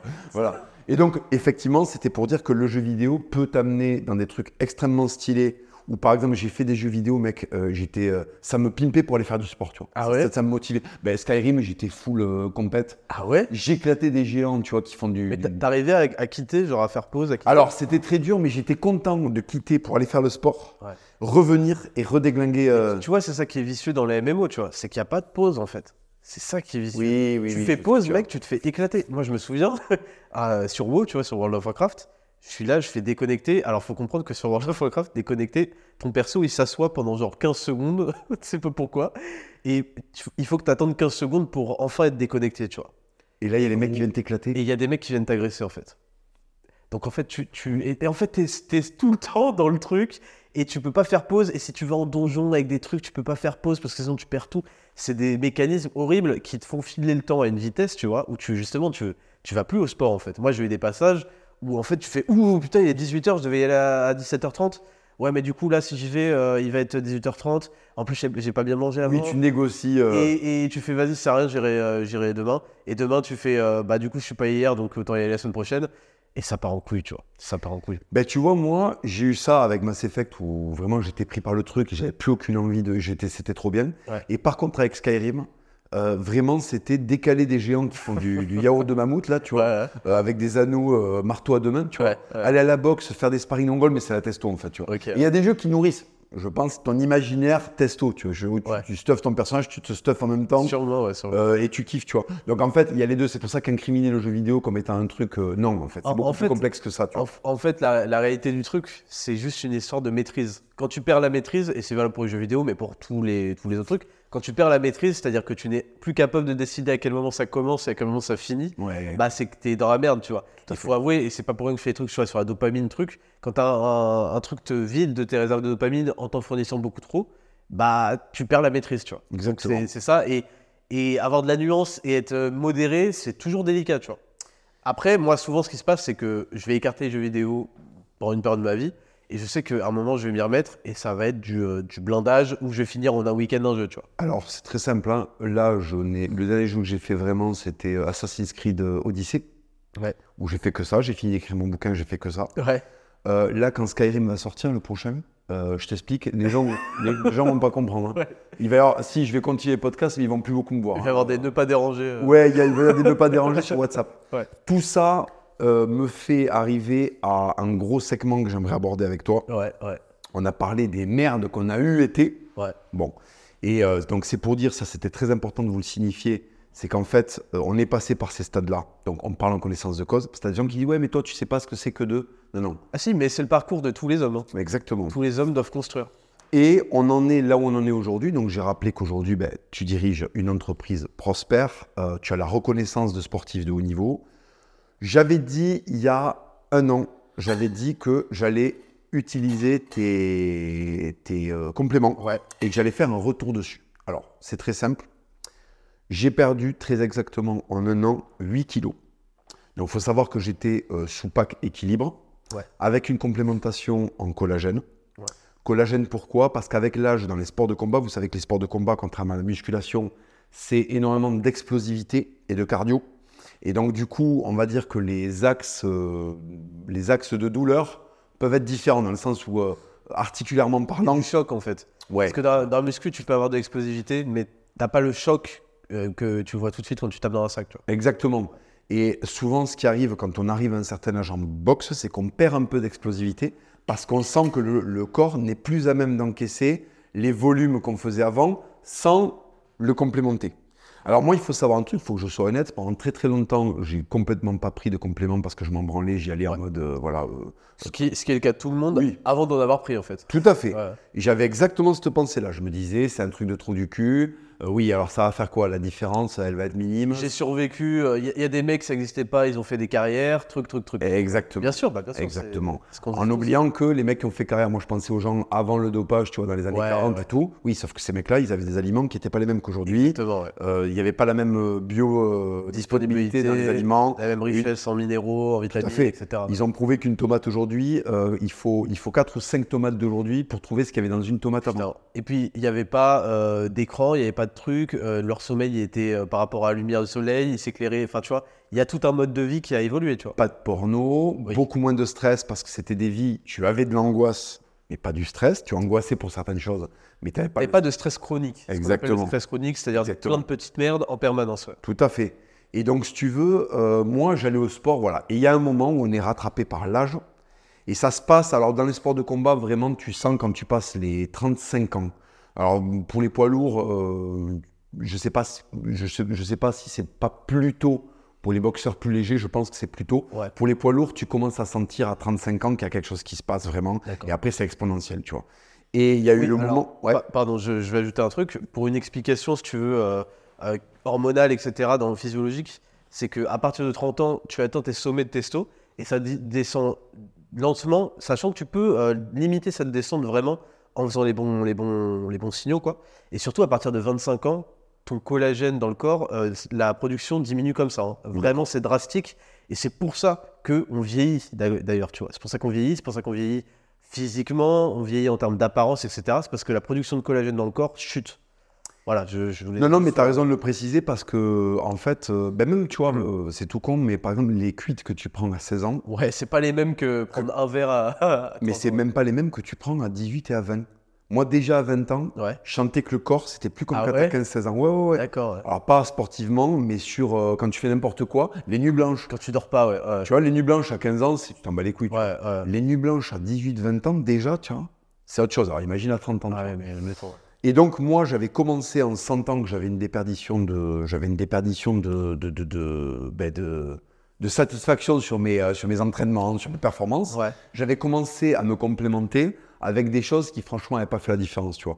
Je prenais du magnésium à la con euh, de chez Boiron, tu vois, euh, Ouais, euh, qui n'était pas bisglycinate, qui était du magnésium marin Ouais. de, base. Et en fait, très honnêtement, j'avais pas senti la différence, donc j'avais, j'avais lâché. Je me suis laissé convaincre, il faut que je l'avoue, vraiment en étant très dubitatif, quand tu as lancé euh, tes compléments. Ouais. Euh, et je me rappelle, tu m'as dit, pas besoin d'en faire la promo, tu les testes. Et si. Donc c'est pour ça que j'ai attendu vraiment longtemps Ouais. avant de, de faire un vrai retour dessus. J'avais déjà eu des effets positifs, j'en avais parlé un mois après. J'avais fait une story un mois après tes, tes compléments. Là, on en est à un an. Mais en fait, tous ceux qui me suivent sur Instagram ont vu que récemment, j'ai vraiment drastiquement minci. Euh, j'ai meilleure mine, euh, notamment grâce au collagène, notamment euh, parce que, en fait, ben, tout simplement, c'est quand tu vieillis, avant que tes performances diminuent, c'est juste tout simplement ta récupération d'abord. Exactement, ouais. C'est ton fait. temps de récupération quand tu vieillis. Tout à fait. ouais. Tu es capable de fournir une belle boxe, tu vois, mais juste, il faut deux jours après pour revenir à l'entraînement. Ouais. Alors qu'à 25 balais, je me rappelle, je faisais un entraînement le matin, un entraînement l'après-midi, il n'y avait aucun problème, tu vois.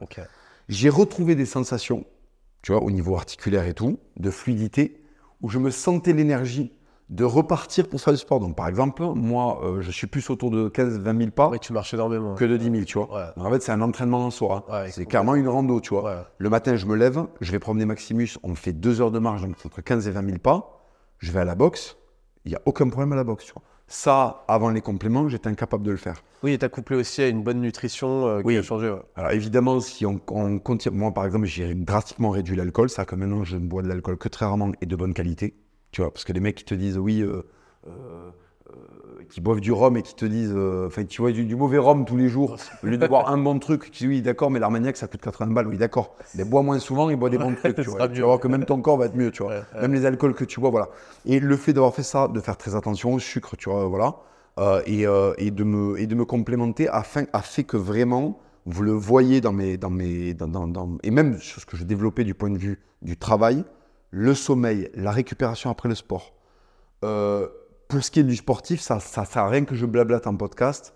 Je vous signale que j'ai fait une vidéo avec des militaires. Alors, elle devait sortir. Malheureusement, ma chaîne a sauté, donc elle sortira sur mon Patreon, que je n'ai pas encore créé, ça va arriver. Vous pourrez mesurer, là j'étais à 106 kilos.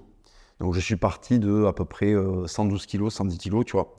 Euh, là j'étais à 106. Donc j'ai fait. Et là, t'es à 100, 101. Là je suis à 101. Ok. Et l'objectif c'est d'arriver à 98 et après de passer à. à- à- Faire une recomposition corporelle, quoi. voilà, et là de, de passer sur un, une. Donc c'est absolument tes conseils sur la nutrition et tes produits qui m'ont amené là où j'en suis et, euh, et euh, la discipline que je me suis imposée sportivement. C'est-à-dire que il faut pas croire que tes compléments et tes explications sans effort personnel, sûr, ah bah oui. ça mène où que ce soit. C'est clair, c'est clair. Oui, oui, c'est pas magique. Ça, faut bien que les gens y comprennent.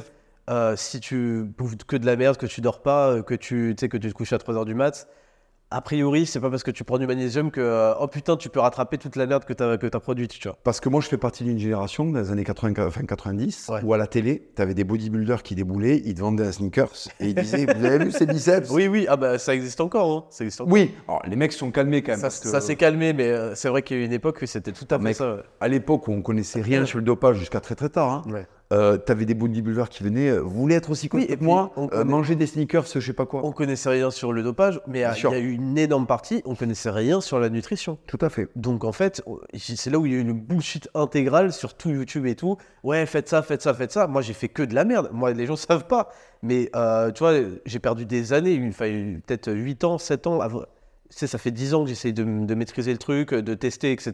C'est pour ça que les gens gagnent énormément de temps quand ils passent euh, par un mec qui a déjà tout fait, tu vois. Mais attends, moi, j'ai testé des méthodes qui m'ont ruiné. J'ai testé des trucs où il y avait zéro glucides, que du cardio, truc. Je me souviens, mais ça, j'ai jamais raconté, tu vois j'ai pris une cuite. Alors, tu vois, j'ai eu une période en fait où j'ai découvert l'alcool Ouais. pour m'amuser euh, en tant qu'étudiant. Et j'ai, euh, cette période a duré moins de deux ans, tu vois. D'accord. Parce qu'en fait, je l'ai découvert et je l'ai découvert, euh, j'ai fait toutes les limites du truc et après j'ai fait OK. euh, Ouais, c'est de la merde. ouais. Exactement. Et je me souviens où c'était. D'ailleurs, c'est la tristesse. Non, mais il faut que les gens comprennent. Là, mon dernier anniversaire, je suis allé aux Maldives. C'était à folie, euh, le luxe, ce que tu veux et tout, tu vois. D'ailleurs, c'était par rapport à un rêve d'il y a 5 ans, une promesse, blabla. Il y a un anniversaire que je fais autour de la vingtaine, début de vingtaine, où je suis pas bien du tout dans ma vie, où je sais pas où je vais avec mon école d'ingénieur, où ça va pas, où j'ai pas de meuf, tu vois. J'avais pas de meuf, j'en- avais déjà eu, mais à ce moment-là, j'en avais pas, et ça me rendait triste parce que les meufs que je voyais, elles étaient cheloues, elles étaient débiles ou euh, alcooliques, parce que c'est la période étudiante, et moi, je fais, mais attends, c'est qui cette meuf, tu vois? Et il y a mon anniversaire que je fête avec des potes, et y a, c'est pour ça que j'ai tout de suite associé dans ma tête, j'ai fait, ok, en fait, quand tu te mets des minasses d'alcool, c'est qu'il y a un caractère un peu de volonté de te perdre euh, dedans, tu vois, de changer d'état d'esprit, de t'oublier là-dedans. Et limite, c'est du suicide, tu vois, j'ai, asso- j'ai associé ça à du suicide. Parce que j'ai fait, je me souviens, j'étais sans glucides, tu vois, pour revenir euh, raccrocher, pas de glucides et tout. Mais en fait, mon corps, il était quasi à jeun. J'ai pris des trucs de rhum, mais laisse béton, et je le buvais pour m'évader, tu vois. Et j'ai très très mal fini. Mais tu vois, euh, je suis passé par tous les trucs de merde d'internet c'est parce qu'il y a eu une période en effet où on connaissait rien à la nutrition et où c'était la porte ouverte à ouais prends ça tu vas devenir euh, balèze et tout et les mecs trichaient de ouf tu vois Mais moi, j'ai connu l'époque de euh, le jus d'orange euh, le matin, alors que c'est euh, un déluge de sucre. Ouais. Tu peux pas faire pire à ton corps. Ouais. Enfin, vraiment. oui les, les petits déj équilibrés euh, les fameux avec un grand bol de je sais pas quoi voilà. Moi, j'étais à une époque où, par exemple, le matin, c'était vraiment, il y avait des campagnes où ils disaient c'est le truc le plus important de la journée, le petit déjeuner. Ouais. Envoyez vos gosses, faut qu'ils soient pleins. Moi, je me rappelle, j'arrivais en cours, j'avais bouffé comme un porc, horrible mais j'arrivais, je dormais, quoi. Ouais, et à midi, tu te remettais une plâtrée, et t'arrivais le soir, tu te remettais une plâtrée, mais c'était infernal. mais ça ruine euh, ta vie étudiante hein, Ah, euh, la, la bouffe euh, comme ça. Complètement. Et euh, c'est vrai que moi, je le découvre sur le tard. Mais vraiment, c'est génial. Mais tu vois, je suis, je suis assez content parce que, en fait, la jeunesse m'a porté jusqu'à un certain point. Après, il y a eu un petit moment où j'étais en mode putain, mon corps est en train de me lâcher. Et en fait, je rentre dans la vieillesse et c'est horrible. Et en fait, tes conseils, tes compléments, la discipline sportive que je me suis imposée, les trucs que j'ai compris sur la nutrition, sur le sucre, Ouais. les histoires de pic glycémique. et T'as vu ça. que quand tu comprends ce que tu fais, tout de suite, tu, euh, tu as plus de facilité à l'intégrer parce que tu sais exactement ce qui va se passer, pourquoi, etc. ouais. Ben, par exemple, l'apport en, en- l'apport en protéines, tu vois. par Ouais. exemple. Moi, je faisais partie de ces enfants, tu vois, mais même à l'âge, euh, je dis enfant parce que c'est un truc d'enfant. en fait. ouais. Euh, t'as, t'as un creux, tu vois, t'as un creux, euh, vite une boulangerie, tu vois. Mais, Ouais. Tu te rends compte ouais, mais c'est. Alors que Parce maintenant, que en même temps, on a grandi en France et t'as tellement tout le temps envie quand tu passes devant des belles boulangeries et trucs. exactement. Ouais. Maintenant, je me force à me dire non, tu attends telle heure et tu vas te faire un vrai repas et tu vas bouffer de la viande, tu vas essayer de trouver de la viande. Ou même des fois, quand je me prends un encas, par exemple, quand je conduis, parce que je fais beaucoup de bagnoles, Ouais. je vais attendre. Et ça, c'est depuis tes conseils. Tu vois, je vais dire non, bouffe pas une merde sucrée qui va te faire un pic glycémique et qui va t'endormir après. Ouais. Euh, des fois, quand il n'y a rien, je prends juste du fromage parce que je sais que la moitié, c'est de la protéine, tu vois. Ouais, ouais. Voilà. Ah, c'est bien le fromage. Euh, alors moi, par exemple, tu vois, grâce à tes conseils, vraiment, euh, j'ai vraiment drastiquement réduit le sucre et sportivement, mec, ça change tout. Ça fait exploser plus les downs au niveau du sucre, en fait. Oui, t'as des taux d'énergie stables en fait, des Exactement. stables. Donc vraiment, quand j'y vais, je sais euh, ce qu'il faut que je mange avant. Je En fait, c'est tout simple. Je ne suis plus esclave de ce que va m'envoyer comme signal mon corps. Maintenant, je peux programmer. Ouais. Je sais que si je vais me promener 10 000 pas, tu vois, sachant que les pas, en plus, ce n'est pas traumatique. Ouais. Donc tu peux faire 10 000 pas, tu, tu- tu te, tu te fais un petit peu d'étirement avant la boxe, tu peux tout à fait boxer sans problème. Et ce qui est génial, c'est que le jour où tu vas boxer sans avoir fait 10 000 pas avant, ben, tu as des jambes euh, de fou furieux, tu vois. Donc vraiment, ça, je te remercie et je veux que euh, les gens qui m'écoutent et qui ne te connaissent pas forcément, je sais qu'il y en a peu, on a vraiment un public euh, très similaire, mais je veux qu'ils entendent que je te dois énormément de ma renaissance sportive. Et c'est pas que des mots, il, va- il y a vraiment la vidéo qui arrive et j'aimerais bien faire une vidéo. On va voir euh, avec la personne, je vais la contacter euh, si elle est opérationnelle, un combattant de haut niveau, tu vois. Et là où je suis très très content, c'est qu'on pourrait penser que je fais ces retours-là parce que je suis ton pote et tout ça et tout. ouais. Mais tu as été validé entre temps sans que je mette mon Oui, nom bah, dedans. tu, tu vois que là, on a plein d'ambassadeurs. Il y en a dans les. euh, il y a Mathieu Leto du Clos, il y a Gabriel Levent dans les, dans les sports de combat qui performent quand même plutôt bien. Euh, on, est, on est assez vaste. Il y en a dans le bodybuilding, il y en a même dans le lifestyle, tu vois, de tous les jours. Parce que euh, c'est un truc qui améliore en fait ta santé, ton énergie, euh, tes taux hormonaux tous les jours, tu vois. Et là où tu fais la différence, et euh, je tiens à le souligner, c'est que euh, un combattant, je pense par exemple à Mathieu, à Mathieu pardon, Ouais. un combattant ne peut pas tricher dans le sens où c'est pas ses perfs qui vont diminuer, c'est sa gueule qui va augmenter. c'est Sa tête va enfler en fait. Oui, il peut pas se dire euh, bon, je vais prendre un truc merdique. D'ailleurs, il y en a plein qui sont, tu sais, qui ont des sponsors un peu plus. Oui, qui ne touche pas. Notamment euh, le truc de Logan Paul, là, le- la boisson Prime. Tu vois, j'avais expliqué, bah, on va peut-être en parler juste après. J'avais expliqué à quel point en fait c'était une boisson, mais ça a été expliqué par plein de youtubeurs sérieux euh, dans, le, dans la nutrition. En fait, c'est une boisson soi-disant hydratante et en fait, elle contient beaucoup de potassium. En fait, en gros, tu as de l'eau, tu as beaucoup de, de goût, euh, un peu, c'est un peu dégueulasse. J'ai goûté quand j'étais à Londres, c'est pas très très bon. hein. Ouais, d'accord, d'accord. quand t'as pas l'habitude du sucre, ça t'envoie vraiment trop, tu vois. Et il y a beaucoup de potassium. On peut se dire c'est bien le potassium, je sais pas quoi. Potassium, en fait, le problème c'est que tu as un équilibre dans le sang pour l'hydratation entre le sodium, donc le sel en gros, Ouais. euh, tu as d'autres, tu as le magnésium, mais tu as aussi le potassium. Et ce que tu perds dans la transpiration et qu'il faut absolument euh, re-remplir, c'est les pertes hydriques en sodium. Et quand tu n'apportes pas du sodium, donc du sel dans ta boisson, mais qu'en plus tu emportes du potassium, c'est-à-dire que tu niques l'équilibre du truc.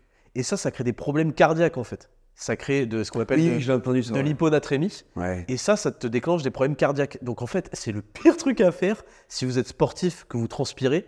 Le pire truc à faire, c'est de prendre une boisson comme ça où il n'y a pas de sodium et où il y a du potassium. Parce que, oh, oh, tu vois, tu peux prendre de l'eau, ok, il n'y a pas de sodium, mais bon, tout le monde a pris de l'eau jusque-là, ça va, ils n'en sont pas morts. Mais prendre de l'eau enrichie en potassium, vous êtes en train de refaire l'équilibre dans le mauvais sens et c'est super dangereux, tu vois. Mais donc oui, et nous, nos, nos ambassadeurs, évidemment, ils utilisent les produits qu'on leur donne. Et de toute façon, je t'en parle juste après, parce que je t'aurais bien un petit cadeau Ouais. c'est vraiment eux qui en voient en plus les plus grands bénéfices, tu vois. Donc ça me fait plaisir. Alors très important aussi que je souligne cet aspect, il est, il est positif, euh, il, a une part de négatif, mais justement, euh, c'est une très très bonne leçon de vie. Euh, une fois n'est pas coutume, je vais t'emprunter cette, cette rubrique. Non, non, Ouais. c'est pas une rubrique, mais ça m'y fait penser. Je sais que quand tu t'es lancé, tu as eu vraiment beaucoup, beaucoup, beaucoup de haters Ah ouais. qui sont venus à ce moment-là parce qu'ils ont compris que c'était un moment clé et que tu commençais à faire du sérieux, que tu commençais à faire une entreprise, que tu commençais à proposer des choses qui n'allaient pas forcément être copiables facilement. Donc en fait, quand on ne peut pas copier, on dénigre. Ouais. Tu as tenu bon et regarde aujourd'hui, Moi, ça me fait vraiment plaisir pour toi parce que j'ai un peu vécu la même chose avec mes bouquins où on disait oui, alors euh, ce tchatcher, il va se mettre à écrire Ouais. des livres, ça va bider. Bon, euh, ben non, en fait. Ouais. Euh, Aujourd'hui, imagine la, la- imagine la tristesse pour un mec qui a tourné en dérision euh, ses produits et ton action. Ouais. Et aujourd'hui, tu es validé par des mecs, si tu veux. Je pense notamment euh, à Mathieu euh, Leto, tu vois. Ouais. Euh, le gars, enfin, il fait des sparring avec des gens qui sont monstrueux, notamment avec, par exemple, Benoît Saint-Denis. Ouais. Imagine si tu t'étais. Imagine si tu avais été effarouché par ces discours de clowns, qui sont des mecs qui, ne- qui parlent depuis le fin fond du canapé de chez leur daronne, Ouais. qui avaient tenté d'arrêter cet élan. Regarde aujourd'hui par qui t'es validé, regarde qui sont tes ambassadeurs. Tu, tu sais. Juste pour dire ça, c'est très important. Vous, si vous avez l'esprit entrepreneur, il va y avoir plein de gens qui vont pas avoir la capacité de faire ce que vous faites, qui vont venir mettre. Parce que c'est vrai que moi, j'ai beaucoup d'admiration parce que tu as pris vraiment des volets et des volets de haters. j'ai la tête solide. Hein. Ouais, mais grave. La tête solide. Qui venaient clasher sur ah, les compléments de ci, les compléments de ça. Aujourd'hui, c'était pas juste un coup de mode, un coup de pub. C'est pas juste ah, c'est les compléments du Raptor, on les achète parce que c'est le Raptor. Tu as un retour de gens qui sont des sportifs professionnels. Où sont, et que vont dire maintenant les clowns qui disaient non mais tu comprends, je veux dire? C'est Ouais. pour ça qu'en fait, sur le coup, tu te dis ah putain les mecs, c'est dur et tout. Et en fait, le Ouais. temps, et c'est pour ça qu'il faut être un homme qui s'inscrit dans le temps. Et c'est quand même une action extrêmement virile de penser les choses dans le temps. Le temps récompense toujours euh, la qualité et la durabilité. Et ça, je tiens vraiment à le préciser, c'est très important. Ouais, merci. Et il faut, faut ajouter qu'il faut être vraiment solide. Euh, c'est pour ça que moi, je- j'encourage à être solide physiquement, parce que ça entraîne une solidité mentale aussi, et les deux vont ensemble. Il faut avoir un bon entourage. Tu as vu, j'ai insisté plusieurs fois, plein de fois en disant, et tu as vu, j'ai parlé de mon anecdote où mon pote, euh, il s'est cassé, euh, donc c'était plus mon pote, tu vois. Il faut que vous compreniez que dans votre entourage, si vous construisez des gens qui sont là pour vous soutenir dans les moments où ça va pas, eh bien, vous pouvez en fait euh, continuer dans la bonne voie et faire des choses magnifiques. Et moi, je ne l'ai pas raconté, mais la première semaine où j'ai sorti Raptor Nutrition, j'ai pris tellement d'attaques, j'en avais jamais pris autant. J'ai fait des vidéos prises de, prises de parti, prises de position, violentes en politique, en ce que tu veux. J'ai jamais pris autant dans la gueule que là-dessus, parce que les gens aussi, il y a l'aspect argent et l'aspect truc. J'ai eu le droit, d'ailleurs, les vidéos n'ont jamais eu, euh, eu jour, tu vois. Oui, Alors- les gens qui voulaient débunk. Tout, tout de suite, il y a eu toute la bande de. Tu sais, il y a eu un arc. Il y a eu un arc sur Internet avec euh, les, les et les, des communistes qui essayaient de venir euh, dans le droit de game pour. euh, Donner des conseils de sport, pour monnayer des pour conseils de donner des conseils de sport. Alors qu'on parlait de CDI, les mecs sont taf au CDI, mais ferme ta gueule. Ouais, ouais. Et ils sont arrivés pour expliquer. Et ils avaient fait Ouais, bizarre, les oméga 3 euh, coûtent beaucoup moins cher sur Amazon que là et tout. Et tu sais, je m'étais dit. Et ils disaient Je préparerai une vidéo. La vidéo n'a jamais vu le jour parce qu'en fait, ils ont, dû faire trois recherches et voir que, en fait, il y a ce qu'on appelle des dosages, il y a ce qu'on appelle de, la source, de la provenance des produits. Il y a aussi ce qu'on appelle du made in France avec certaines réglementations, certains trucs, tu vois. Et les mecs se sont ridiculisés, tu vois. Et moi, j'ai eu que ça. J'ai eu des ouais, c'est made in China. En fait, j'ai eu des attaques sans preuve. Ouais, ouais, Et ça me mettait mal à l'aise, tu vois. Parce que comme si...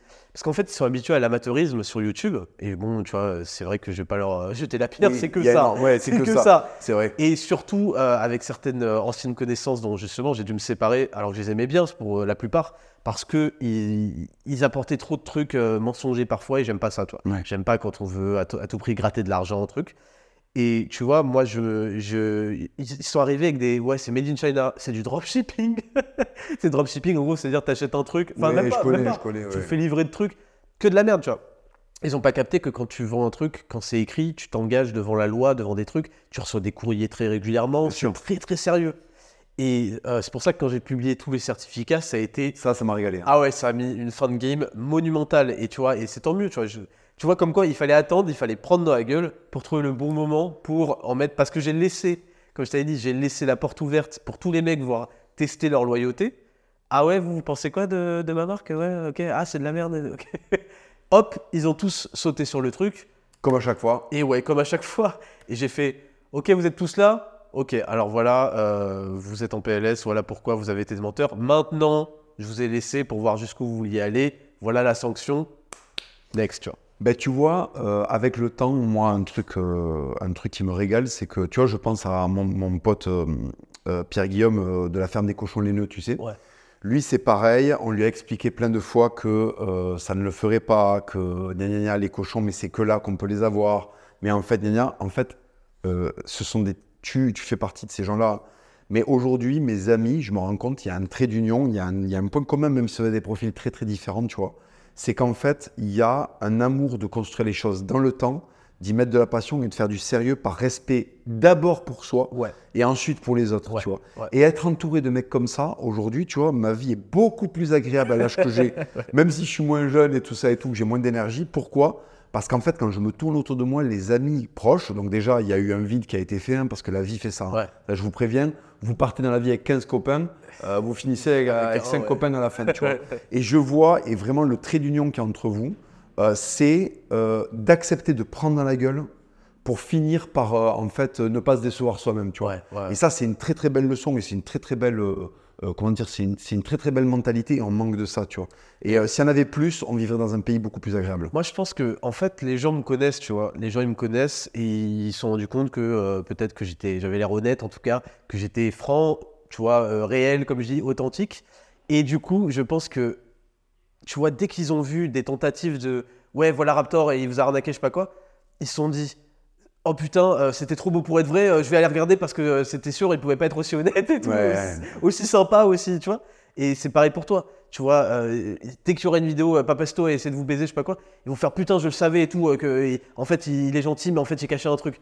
C'est, tu vois, il y a un côté un peu humain là-dedans, à se dire non, non, ce mec-là, j'étais sûr que, tu vois, il- c'était pas possible, le tableau était trop propre, tu Tout vois. à fait.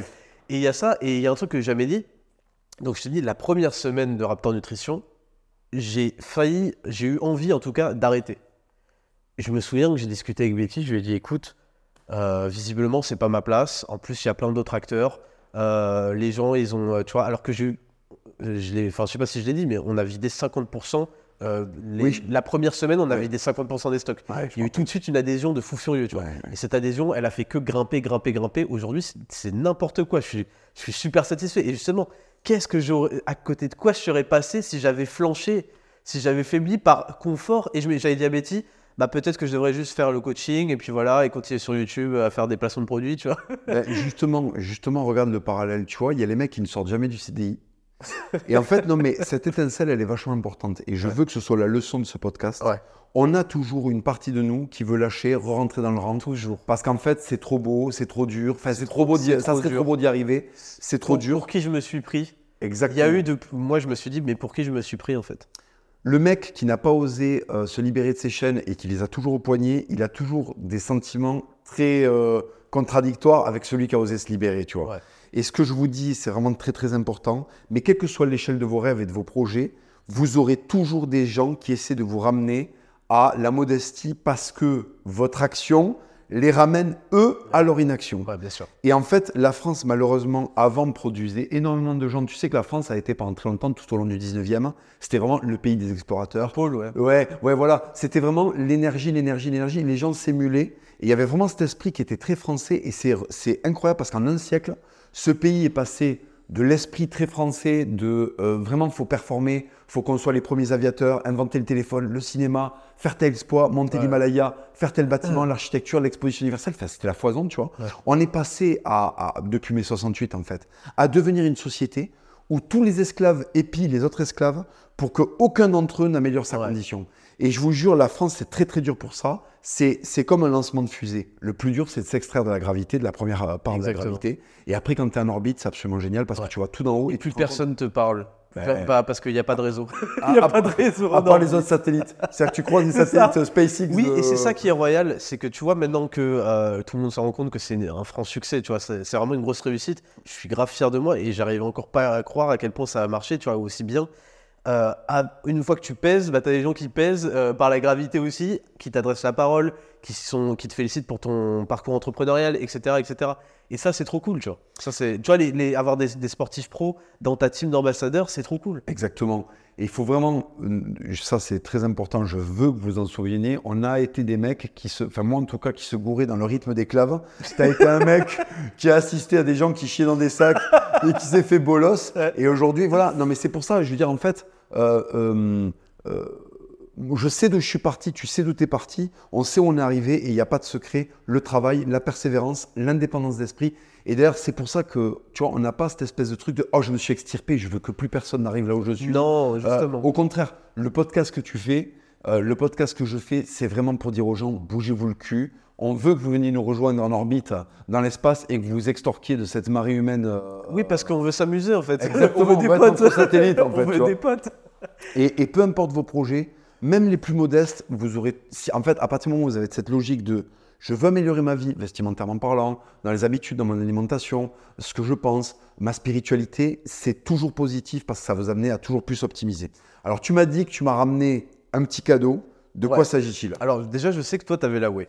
Ouais, tout à fait. La Way, euh, tu m'as dit que ah, bon, euh, t'en prenais avant déjà. Alors, la whey, moi, euh, j'ai pas inventé, simple. j'ai pas inventé la Way. C'est très simple, j'ai, par rapport à la boxe, la différence avec la muscu, c'est que j'ai un nombre de calories quand je vais être en déficit calorique, puisque Ouais. là, jusqu'à maintenant, j'étais dans un- un- une idée de perdre du poids. Ouais. J'avais une contrainte, c'est qu'en fait, il faut que j'arrive à 200 grammes de calories par jour, sans devoir de- manger à à 2000, côté euh, trop de lipides et euh, trop d'aliments. Ouais. Donc la whey, c'est parfait, parce que la whey, en fait, finalement, ben, par rapport au rapport calories-protéines, Ouais.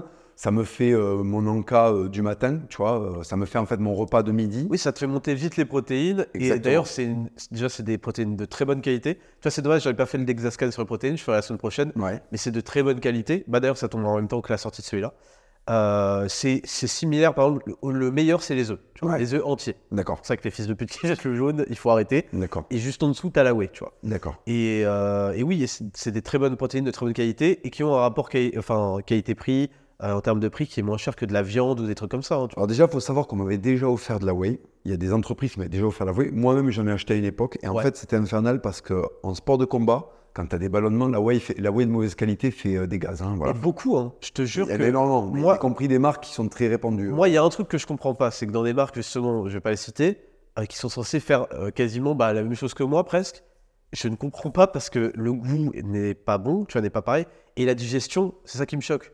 Donc à un moment, je je sais pas ce qu'ils foutent, je sais pas leur procédé de fabrication. En tout cas, ça, il y a un truc où ça pêche, tu vois. Ben, tu vois, le- la, la boxe est un sport de stress, d'accord? De stress psychologique, hein, de stress physique, de stress psychologique. Si t'as pas l'estomac euh, en place, Mais la muscu aussi, gros. Si tu fais du squat et que t'as envie de te chier dessus, ça va pas Oui, le faire. mais sauf que là, si tu te chies dessus, bah, tu, tu prends ta barre sur la gueule, bon, tu peux. Là, si tu te chies dessus, euh, tu prends une patate en fait, et potentiellement un KO, tu vois.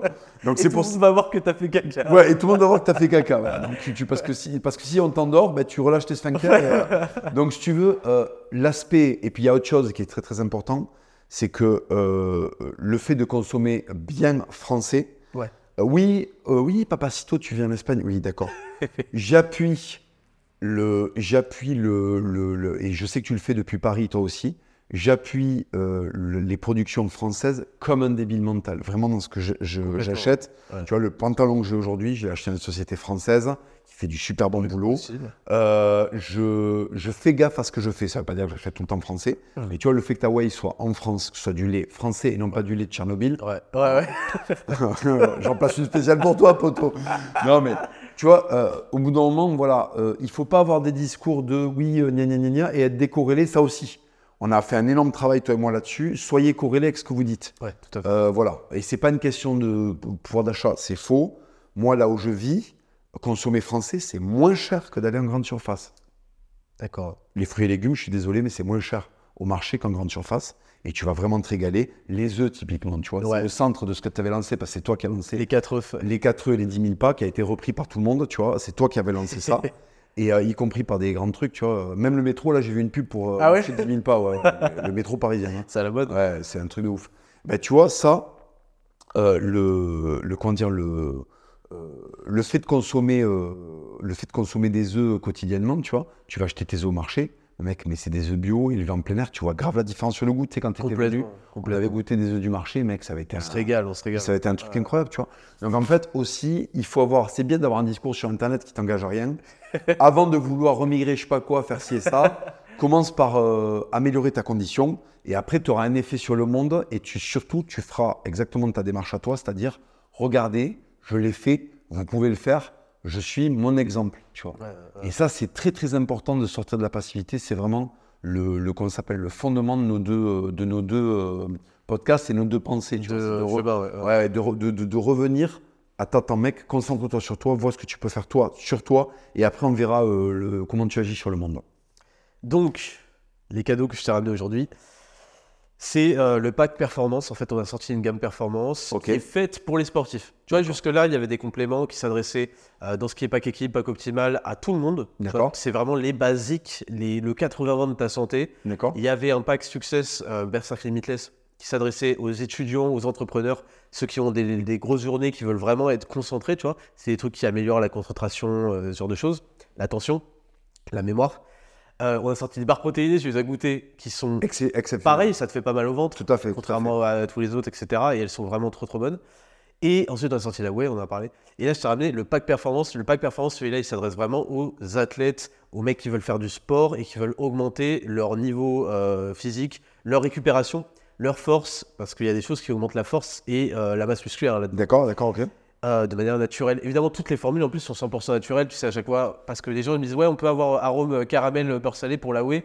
Non, parce que ça n'existe pas dans la nature. en Oui, fait. exactement. oui. Et donc, il y a arôme, euh, c'est du cacao, tu vois. C'est Ouais. du cacao en poudre.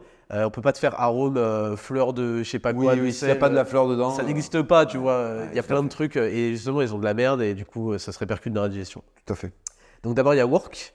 Tiens, ça, c'est le pré-workout. Ok. Donc, ça, c'est un truc, tu pourras avoir les avis parce qu'il y a ça aussi, tu vois. Une marque, elle marche. C'est pas sur un one-shot. C'est parce que les clients reviennent, reviennent, reviennent. Et ça, c'est Work, c'est le pré-workout. En fait, les pré-workouts sur le, le marché, ils bourrinent la caféine. Mhm. Pourquoi? Parce que c'est l'ingrédient le moins cher. Il faut le dire. D'accord. C'est l'ingrédient le moins cher. D'ailleurs, il y a des mecs qui disent caféine euh, provenance d'Italie. Ouais. Pour que tu associes café italien. Oui, tout à Non, fait. non, la caféine, c'est une poudre blanche. Le café, c'est noir. hein. Ouais.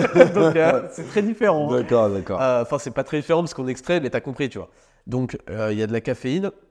Et en général, les mecs, ils bourrinent la caféine. Quand tu bourrines la caféine, déjà, tu crées des, des accoutumances, ce qui est chiant parce que du coup, c'est-à-dire qu'il va falloir bourriner de plus en plus en Ouais, plus. pour avoir les effets. C'est pour ça qu'il faut rester autour de 400 mg par jour, c'est ce qui est recommandé, tu vois. D'accord. Et ils bourrinent la caféine pour que tu aies un effet. Tu as un effet palpitation cardiaque, donc c'est des effets qui sont mauvais pour la santé, en fait, ça, faut le comprendre. D'accord. Palpitation cardiaque, tu te sens excité, et surtout, au bout de. Parce que j'ai fait un Dexascan, on en parler un peu. Oui, t'as le down après. Au bout de même pas une heure, tu as un énorme crash proportionnel euh, au pic. D'accord. Donc c'est très mauvais pour la santé et c'est vraiment pas une bonne chose. Donc nous, on a de la caféine, on a autour de 100 mg, c'est-à-dire à peu près un expresso et demi, tu vois. D'accord. On a ajouté euh, de la citrulline qui va, en fait, c'est un truc euh, pas vasodilatateur, mais un peu qui va augmenter la circulation sanguine. Donc tu vas apporter aux muscles tout ce qu'il faut et tu vas créer de la congestion, tu vas être mieux, tu vois. D'accord. On a aussi de la L-théanine et de la L-tyrosine. Pour être très très très clair, euh, je vais pas rentrer dans les détails, mais c'est pour l'aspect nerveux. Comme tu le sais, euh, c'est le système nerveux qui entre en jeu dans l'explosivité, dans la force. Ouais, tout à fait. C'est Dans la boxe, très important. C'est pas que la masse musculaire. Oui, tout à fait. Et en fait, tu as plein de mecs qui ont pas énormément de muscles, mais qui soulèvent très très lourd. Pourquoi? Parce qu'ils ont entraîné leur système nerveux. Hmm. Et en fait, la L-tyrosine, la L-théanine, c'est quelque chose qui va aider avec ton système nerveux à recruter correctement. Parce que, en fait, euh, même un coup, tu vois, de boxe, si on le détaille, c'est à un moment une contraction, et cette contraction, elle va être commandée par un système nerveux. Tout à C'est fait. pour ça qu'il doit être optimal. Et ça, ça se prend avant. Et tous les retours qu'on a, bon, c'est goût fresque qui pique, et il déchire vraiment le goût. D'accord. Tu verras, tu me diras. Donc ça, c'est avant le sport. C'est avant le sport, une demi-heure avant, tu vois. Ok. Une demi-heure avant. Dilué dans de l'eau. Dilué dans un peu d'eau, ouais. Tu- des fois de l'eau euh, gazeuse, euh, de l'eau plate. Tu le touilles à la cuillère, hein. ça c'est aussi un avantage. Tout ça c'est miscible de fou furieux. D'accord, c'est pas du grumeau Il n'y dégueulasse. a pas de grumeaux, truc, et à la petite cuillère tu le fais tranquillement, il n'y a pas besoin de shaker, il n'y a besoin de rien. Nickel. Donc ça c'est cool. Ensuite je t'ai ramené Play. Play c'est intra-workout, c'est un truc pas très connu, D'accord. euh, connu que par les, vraiment les gros gros mecs euh, très très experts qui veulent aller plus loin dans leur truc. D'accord. Tu vas voir, j'ai- mon petit doigt me dit que ça va devenir une tendance et que ça va se développer. Donc jusque-là, tu prenais un Deux truc mecs qui connaissaient ça depuis 10 ans. qui connaissait ça depuis 10 ans et qui avait hâte de faire un autre workout. Ouais, ouais, d'accord. Alors, moi, je connaissais avant et en fait, je faisais ma popote et c'était chiant. T'avais un truc, un autre ingrédient, un autre et tu pèses et tu trucs et c'était chiant. J'ai fait, vas-y, bah, je vais faire ma marque et je vais faire exactement ce que je veux. Donc, j'ai fait un intra-workout. Dedans, tu vas retrouver euh, du sodium, évidemment. Je t'en parlais juste avant parce que ton corps, quand tu transpires énormément, enfin, que je transpire même, tu perds du sodium. Il faut comprendre que 1% de perte hydrique corporelle, ce qui est largement atteint dans n'importe quel sport où tu transpires un peu, c'est jusqu'à 10% de performance en moins. Ouais. Donc après, je te laisse deviner, plus tu Oui, perds. oui, c'est catastrophique. Donc il faut absolument remettre de l'eau. C'est pour ça que les gens s'hydratent pendant le sport. Et si possible, remettre de l'eau salée. Parce qu'en plus, bon, je vais pas te faire le cours, mais il se passe ce qu'on appelle l'osmose. En gros, tu as des meilleurs échanges avec le sang. D'accord. Parce que ça a une, en fait, ça a une plus faible concentration en sel que le sang. Donc ça se passe très très bien pour les échanges. Et dedans, il y a aussi de la maltodextrine. Donc c'est un sucre à assimilation très rapide. L'objectif, c'est qu'il n'y ait pas de digestion. Tu vas pas être là à manger une banane ou je sais pas quoi pendant que tu fais du sport. Tu veux pas ça. Donc pour que ça aille très vite dans le sang, maltodextrine pour du sucre, donc de l'énergie qui va soutenir ton effort. Parce que tu sais, souvent, sûrement à la boxe, mais à la muscu aussi, je le sais, euh, tes perfs elles chutent de plus en Bien plus sûr, que la sûr, dure. Et bah, avec ça, tu peux avoir des perfs qui durent et qui sont stables. Et ça, c'est une énorme plus-value. Donc ça, c'est pendant la séance. Pendant la séance, et tu le mets dans ta, dans ta gourde d'eau, je sais pas, 500 ml, un truc du genre. tu peux le boire en plusieurs fois. Et tu peux le boire gorgée par gorgée au fur et à mesure. Tu vois. Il y a des doseurs dans les trucs Il y a deux dosettes, Nickel. tu en mets deux. Le pré-workout, c'est une seule. Ouais, tout est Et dedans, il y a aussi des acides aminés essentiels. J'ai pas pu faire le cours dessus, mais en gros, le corps a besoin de ces acides aminés essentiels pour déclencher la réponse anabolique. Et en fait, ton corps est pas en permanence en train de dégrader ou synthétiser des protéines. D'accord. Et en fait, quand tu lui envoies ça pendant le re- pendant l'entraînement, pendant l'entraînement, en fait, tu vas dégrader. C'est contre-productif, enfin contre-intuitif, mais pendant que tu t'entraînes, tu dégrades à fond des protéines. Et ben là, tu lui envoies la, la réponse inverse pour lui dire dégrade pas trop, aussi euh, construit. D'accord, d'accord. c'est en gros, c'est anticatabolique et ces EA, c'est ça. C'est des acides aminés et c'est pour l'énergie et c'est pour le maintien de ta masse musculaire. Parce que tu as remarqué que quand tu fais des sports aussi d'endurance, de boxe, tu peux avoir une perte musculaire. une Ah, tout à fait, tout à fait. Ça fait du Bah, skinny fat, la boxe. Exactement. Et donc ça, c'est fait pour maintenir ta masse musculaire pendant l'effort. D'accord. Et enfin, je t'ai ramené chill. Chill, Chill. c'est. Alors, on a mis post-workout pour en gros que ta famille pré, intra et post. D'accord. Mais ça, en fait, ça se prend tous les jours, quoi qu'il, tu vois, quoi qu'il. Ouais, le soir, ça peut se prendre Le soir, n'importe quand, avec un repas, c'est encore mieux. Dedans, tu as de la créatine. La créatine, tu connais bien. Oui, bien sûr. C'est de la créatine monohydrate. C'est quelque chose qui va augmenter ta force, qui va augmenter euh, ton explosivité et ta, et, et ta masse musculaire. Par, en fait, euh, par effet euh, secondaire, tu vois, c'est des mécanismes secondaires, et qui va augmenter aussi ta dihydrotestostérone. On en avait parlé dans le dernier Dexascan, vous irez voir si ça vous intéresse. Aussi, tu as de la rhodiole. Rhodiola rosea, c'est une plante anti-fatigue, anti-stress. Et ça, l'effet cumulé, tu le sens vraiment au quotidien. Tu as plus d'énergie, tu fais des journées plus longues et tu es moins stressé. Et il y a de la glucosamine qui va euh, en fait empêcher. Tu sais, je te parlais du niveau de collagène qui baisse avec l'âge énormément. Et ben la glucosamine, c'est quelque chose qui va améliorer la santé de tes os et tes articulations parce qu'elle empêche, elle limite la dégradation de ce collagène. Donc c'est vraiment royal, c'est le truc pour les sportifs. Je te l'ai ramené parce qu'en fait, je pouvais pas te les envoyer quand tu es sorti, tu étais en Espagne. Ouais, Il y avait fait. des problèmes de facteurs espagnols. Ouais. Donc là, je suis super content, tu vas pouvoir les tester, tu vas pouvoir voir la diff. Et moi, je sais que nos, tous nos ambassadeurs y kiffent. Et euh, ceux qui font du sport de combat, donc tu vas pouvoir te retrouver là-dedans, adorent en particulier le play. Donc D'accord. voilà, Euh, c'était le cadeau euh, que je voulais te faire. Eh ben écoute, je te remercie pour ces beaux cadeaux. Ouais. Je ferai un retour évidemment dessus, comme j'avais dit que je le ferais pour les, pour les compléments. Ouais. Ça pourra donner peut-être lieu aussi à une, à une vidéo de, de mise en situation sur le ring.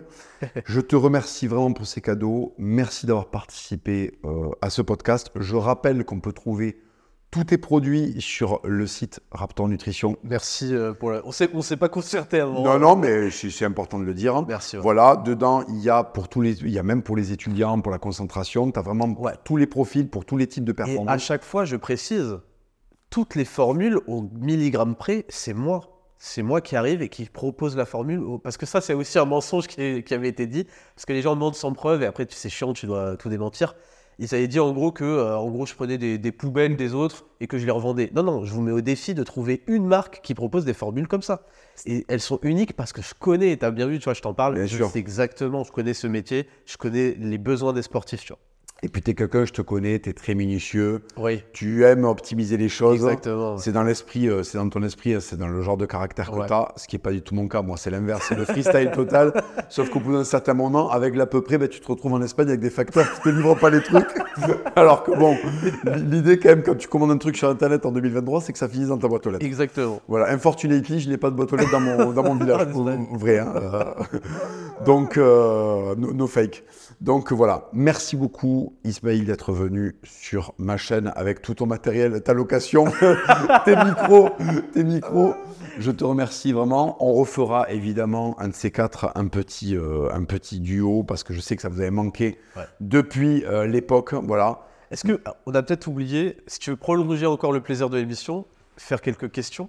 Ah mais oui, je suis complètement con, putain. Est-ce que est-ce qu'on prolonge? On a encore un peu de temps. de toute façon. Oui, oui, oui, oui, oui. Je vais juste faire une petite pause, on va aller prendre un verre d'eau Allez. et on va passer à vos questions. Ouais, je suis Parce qu'en fait, c'est mon ordi, mes, mes micros, ma salle, mon podcast aussi. Donc tu finis pas le, le podcast maintenant. Son podcast, finalement, je me suis fait braquer mon podcast. On fait une mini pause, on reprend tout de suite. Et voilà, les amis, euh, dernière petite séquence de ce podcast. J'ai j'ai failli oublier, heureusement. Ouais. Euh, tu m'as rappelé que, euh, effectivement, mon équipe m'avait envoyé des questions. On les découvre, hein, on les découvre les On les découvre.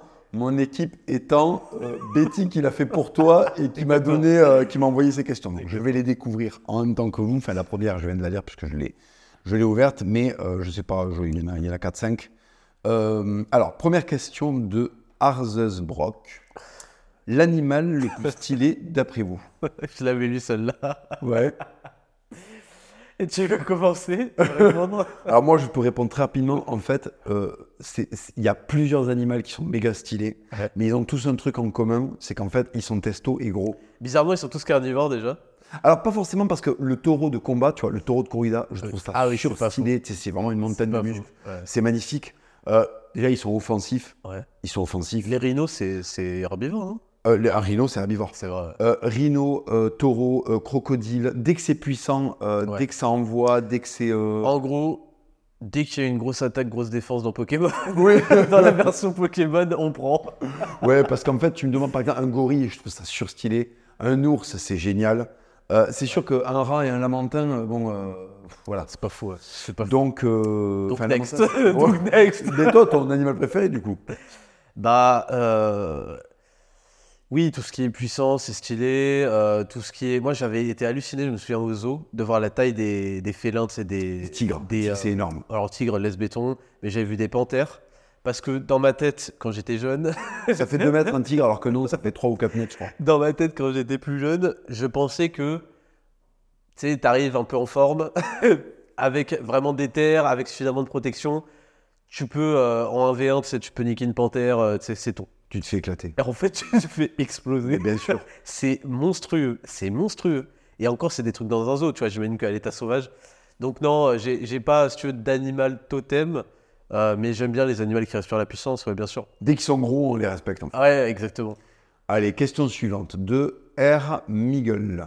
J'ai pas de questions, je sais juste que la rencontre s'annonce épique. Ouais. Bah, écoutez, Tu as, tu as vu juste. Tu as, tu as vu juste. Yann Brossard. Salut Hugo, salut Ismaïl. C'est pas une question, mais plus un constat.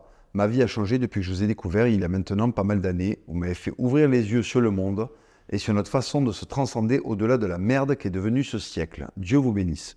Bah, c'est très sympa. Bah, écoute, merci beaucoup Yann, vraiment. Et on est très heureux. Oui, et puis moi aussi, je suis passé par des gens qui m'ont inspiré. Il faut pas croire que j'ai attendu d'être moi. Pour me... il, y a, plein de gens qui m'ont inspiré, donc il n'y a aucun mal à être inspiré. Il n'y a vraiment aucun mal à ça. Au contraire, c'est très très bien et très très sain.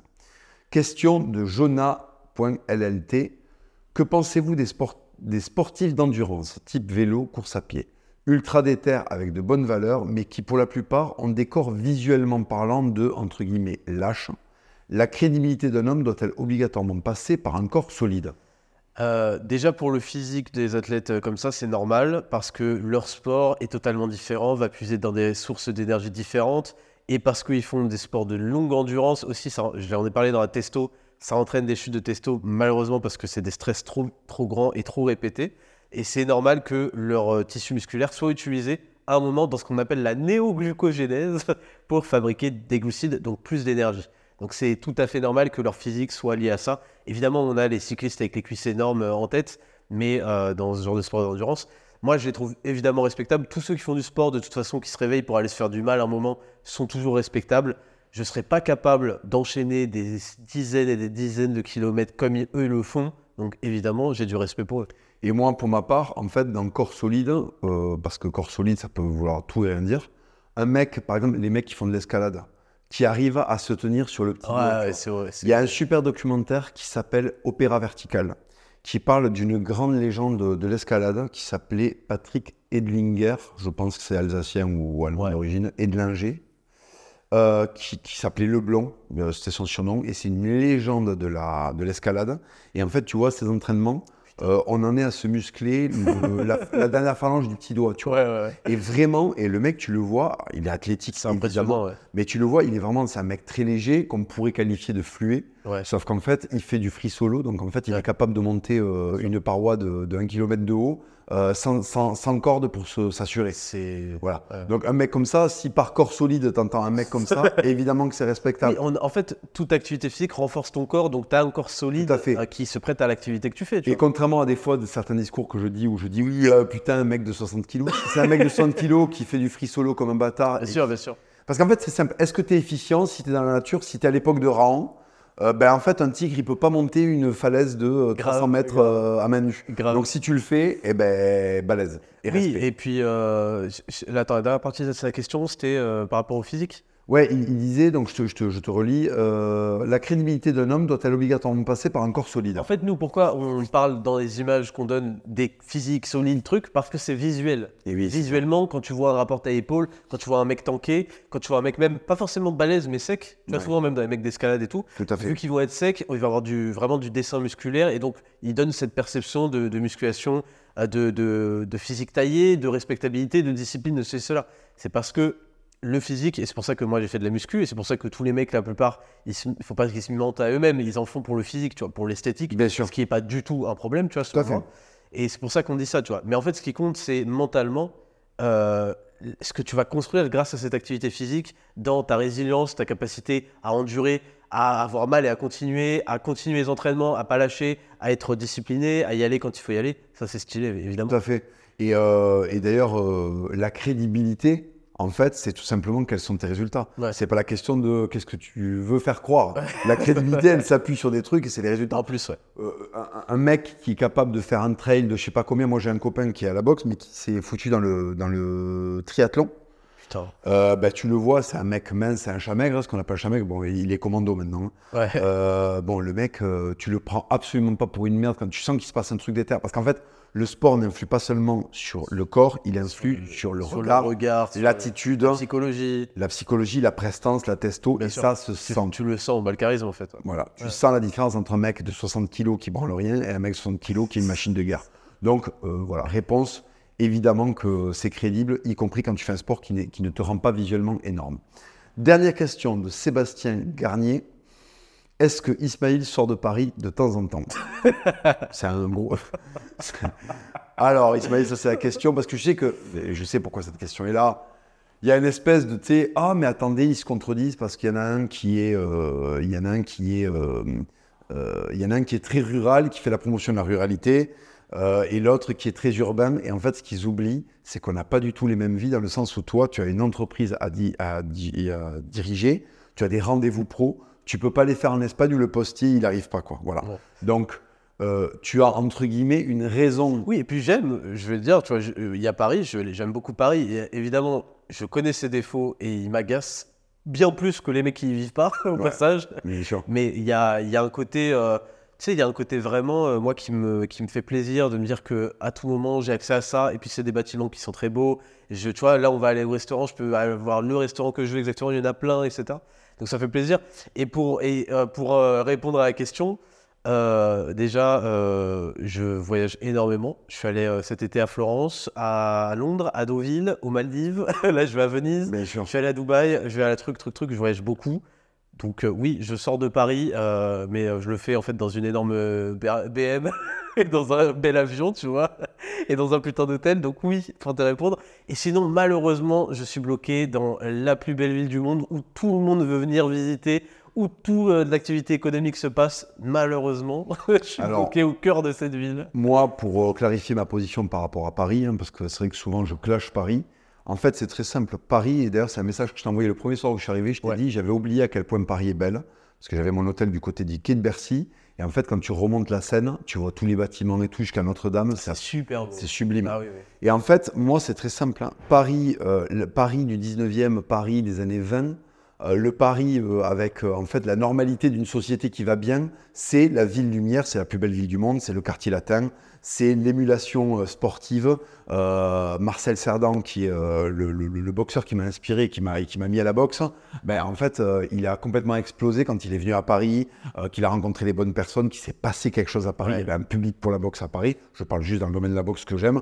Dans le domaine de l'art, n'en parlons pas. Paris a été une très longue masterclass de Saint-Louis aux, aux années euh, 70, tu vois. Ouais, tu vois, ouais. faut, faut comprendre ça. Euh, jusqu'aux années, euh, ouais, jusqu'à mes 68 en fait. Ouais. Et à partir de là, eh ben, il a commencé à avoir du plug anal et tout. Et ça, je le conchis. Et c'est pour ça que je suis incapable de vivre à Paris aujourd'hui. Parce que pour moi, c'est trop violent de voir cette ville dans l'état où elle est. Mais en fait, je ne peux que être d'accord avec toi quand tu dis que c'est vraiment.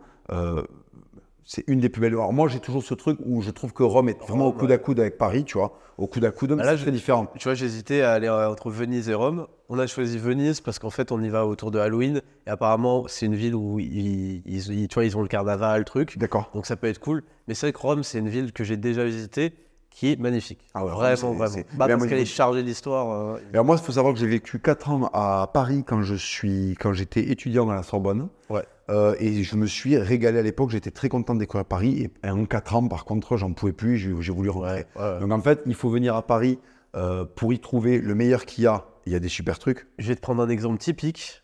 Le métro, moi je trouve ça super cool, mais le métro en heure de pointe, c'est une horreur. Tout à fait, tout à fait. Donc c'est toujours contextuel vis-à-vis de la vie des gens, etc. Tu vois. Et en plus, Paris, ça dépend ce que tu fais dans Paris, parce que moi, c'est très drôle, mais quand j'étais à la Sorbonne, dans l'équipe de rugby de la Sorbonne, il y avait que des mecs du Sud-Ouest, en fait. Donc, je suis monté à Paris et j'étais toute la journée euh, à chaque entraînement avec des mecs qui étaient euh, de Condon, de Eoz, de, de Bayonne, de, de Castres, Ouais, donc il y de, avait l'ambiance. de Mazamet. Donc voilà, donc en fait, au final, dans Paris, tu peux toujours trouver le petit bout de ta province. euh, donc voilà, donc c'est pour ça que moi, je ne peux pas vivre à Paris parce que je, je- je- j'ai vraiment besoin de liberté, d'espace.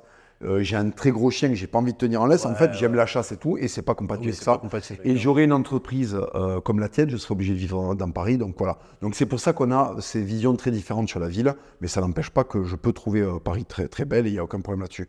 Question très intéressante que je viens de lire de Albeltriolaire. Votre avis sur Thibaut InShape. Il a certes des contenus cringe, mais beaucoup d'autres beaucoup plus sérieux qui rejoignent vos lignes de pensée. Donc j'aimerais savoir ce que vous en pensez. Tu veux, répondre en premier ouais? Euh, ouais, moi je. Bon, Thibaut Chef, j'ai le passé avec lui qu'on connaît. Moi je pense que c'est. euh, j'ai toujours pensé d'ailleurs que c'était un bon gars. Ouais. Visiblement, sa force d'entrepreneuriat parle avant qu'on puisse euh, émettre des critiques. On voit que c'est un, c'est un bon gars. Hmm. On voit, tu sais, on voit chez les gens euh, rarement, mais on voit parfois certaines facettes de leur personnalité, leur honnêteté, leur gentillesse, leur sympathie, etc. Et ça, c'est rare. Et chez Thibaut, il y a ça, tu vois. Ça crève les yeux. Donc non, euh, Thibaut, euh, respect pour sa carrière. Évidemment, ça a l'air d'être un mec sympa. Je pense qu'en fait, s'il était avec nous, là, on aurait tapé des barres. Ouais, Il nous, aurait, il nous aurait parlé de son euh, collège. je pense que. Je sais pas s'il aurait eu mieux que le caca dans le, dans le Dans le sac. Mais je pense qu'on se serait tapé des barres et, euh, et voilà. Moi, Thibaut InShape, euh, il faut que je sois honnête. hein, au début, je, je le classais dans la catégorie de tous les gens que je méprisais parce que, en fait, je trouvais ça très superficiel. Oui, voilà. Et force est de constater, et c'est pour ça que le temps, ben, le temps est une valeur très importante dans la vie d'un homme. Avec le temps, je suis forcé de reconnaître, et c'est là où je n'ai pas d'ego mal placé, Ouais. que Thibaut a vraiment éclaté le game, qu'il y a eu de très très belles productions, qu'il y a des valeurs, qu'il y a des couilles, qu'il a défendu certaines positions là où il y a plein de mecs qui se seraient couchés, Qui se sont couchés. qui se sont couchés, Ouais. et j'ai énormément de respect pour lui. Et en plus, il y a l'aspect euh, toulousain Ouais. euh, qui fait que je me sens proche de lui. Je comprends certains de ses délires. Donc, euh, je sais que c'est le Toulousain euh, de, de, de Compense Caffarelli qui parle. Donc, ça me fume de rire. Et évidemment que j'ai énormément de respect, de respect pour, euh, pour, pour Thibaut. Et, euh, et voilà, et j'espère un jour le rencontrer. Ça me ferait vraiment plaisir, en toute honnêteté, lui serrer la main. Et en plus, c'est un gars, il faut le dire aussi, euh, qui a fait énormément de boulot pour ramener les mecs au sport. Énormément. Et il a fait des trucs qui étaient très à contre-courant quand il a dit bas les couilles de ta dépression. Et d'ailleurs, t'as tout le monde qui lui est tombé dessus. T'as toutes les sales merdes de collabos qui lui sont tombées dessus. Parce qu'il se fait régulièrement, faut pas croire. hein. Il se fait régulièrement cloche parce que ça les dérange. Parce Bien que le mec. parce qu'il a trop la- de popularité d'influence et qu'il fait la promo de valeur que- qui les dérange. Trois choses sur Thibaut InShape. Euh, il y avait un drapeau français dans sa salle de muscu. Il l'a assumé, il a fermé des gueules. Il a fait la promotion de l'armée et il a dit aux gens ta gueule avec ta dépression, on va faire du sport. et ça, pour moi, c'est les trois trucs qui font que respect. Ouais. Euh, J'ai aucun mal à dire qu'au départ, c'était vraiment pas ma tasse de thé et que euh, je trouvais ça complètement. euh, tu vois, Il y avait trop de cris. il y avait, il y avait beaucoup trop. Je trouvais ça fifou. et force est de constater que le mec revient, il a arraché l'épée du rocher, c'est le roi Arthur. J'aimerais bien savoir s'il écoute ton podcast. Bah ouais, ça serait rigolo. Voilà. Ouais. écoute, euh, Thibaut, euh, si tu écoutes mon podcast, je suis honoré. Mon podcast, je suis énorme. Podcast. Je nous, je nous fais des, je nous fais des, comment il s'appelait, Cortex? Je nous fais des Cortex, ça tire l'arigot. Donc euh, voilà, non, non, gros respect pour son, pour ses positions. C'est pas un mec qui est tombé dans la caricature. Il a vraiment toujours tenu euh, la barre et euh, vra- vraiment respect. Et en plus, son couple est très mignon avec Justificat 4. Oui, ça- elle est à la hauteur de lui, je pense. Elle Ouais. et tout. elle ils se sont bien trouvés et je te rejoins, il y a vraiment de la dégagie, de la, de la dégagie. Il y a de la sympathie qui se dégage de son visage. Et d'ailleurs, ça, c'est un truc. Euh, il y a des mecs, ils ont des sales gueules, des sales teints et souvent. euh, Moi, il y a plein de mecs, justement, leur gueule, tu sais, je sais pas, je, je reconnais tout de suite à la gueule si un Oui. mec euh, prépare des sales coups et tout. Tout à Je fait. suis toujours très très surpris de voir autant de gens, tu sais, pas s'en rendre compte, tu vois. Mais parce qu'en fait, on vit plus à l'époque de rang, donc les gens n'ont plus d'intuition. Ouais, Ils font plus ça, la ouais. différence. C'est ça. Des fois, il y a des. Il manque de Tu sais, il y a un mec qui te calomnie et il y a des. Ah ouais, peut-être, tu sais. Mais attends, mais tu vois bien, c'est le méchant vois. du film, tu sais. Mais tu le vois que ça. ça... C'est c'est terrible. Ouais. C'est- Tu sais, il y a la musique de Dark Vador. Le mec arrive, ça. il a un masque avec un Le laser mec rouge. ressemble à Porcinet, il a trois poils de barbe qui viennent de pousser. C'est ça. Il vit dans sa chambre, il a rien accompli, il va dire de la merde, et le mec fait. Ouais, quand même, ça se vote. La démocratie a ruiné euh, Oui, complètement. C'est qu'en fait, à- euh, le gueux maintenant peut donner un avis sur le type qui a fait 4 croisades. En fait, c'est complètement extraordinaire. Ah, Question suivante de Fabrice Leni. Pourquoi cette alliance? Alors, on a fait une alliance. Ok. On est On est deux guildes, on a fait une On a alliance. fait une alliance pour conquérir je ne sais quoi. Ce n'est pas une amitié, c'est une alliance. Oui. Alors, pourquoi cette alliance quand on sait que vous n'avez strictement rien en commun? On n'a strictement rien en commun. Alors, je pense que ça se base sur des questions de taille et de chevelure. Tout à fait. Euh, bon, bah, lui, visiblement, il vient de débarquer. Ouais, je pense. Il vient de débarquer. Euh, aussi, il nous a catégorisé dans deux choses différentes. Et alors que, en fait, on, on- en fait, premièrement, rien en commun, c'est pas comprendre que ce qui fait les fondations des, des relations, des amitiés, c'est les valeurs, en fait. Tout à Donc, et c'est bien plus important que, euh, ouais, mais toi, tu vis à la campagne, ouais, mais toi, tu, euh, ça, tu fais de la boxe, tu fais pas de la muscu. Hmm. mais gros, mais réveille-toi. Alors, cette alliance qui a été faite via émissaire. euh, euh, non, non, mais bon, ouais, cette amitié, parce que c'est ce que c'est. Cette amitié, alors qu'on a. Mais en fait, je comprends dans le sens où, quand il dit ça, c'est parce qu'en fait, moi, je vis à la campagne et je suis en mode très estampillé rural. Et toi, tu vis en ville et tu es estampillé très urbain. Oui, mais ce qu'il oublie, c'est que. je- vais lister un nombre de trucs qui nous rapprochent énormément. On a été élevé par des darons qui sont des gens gentils. Ouais. On a été élevé par des pères gentils, Ouais.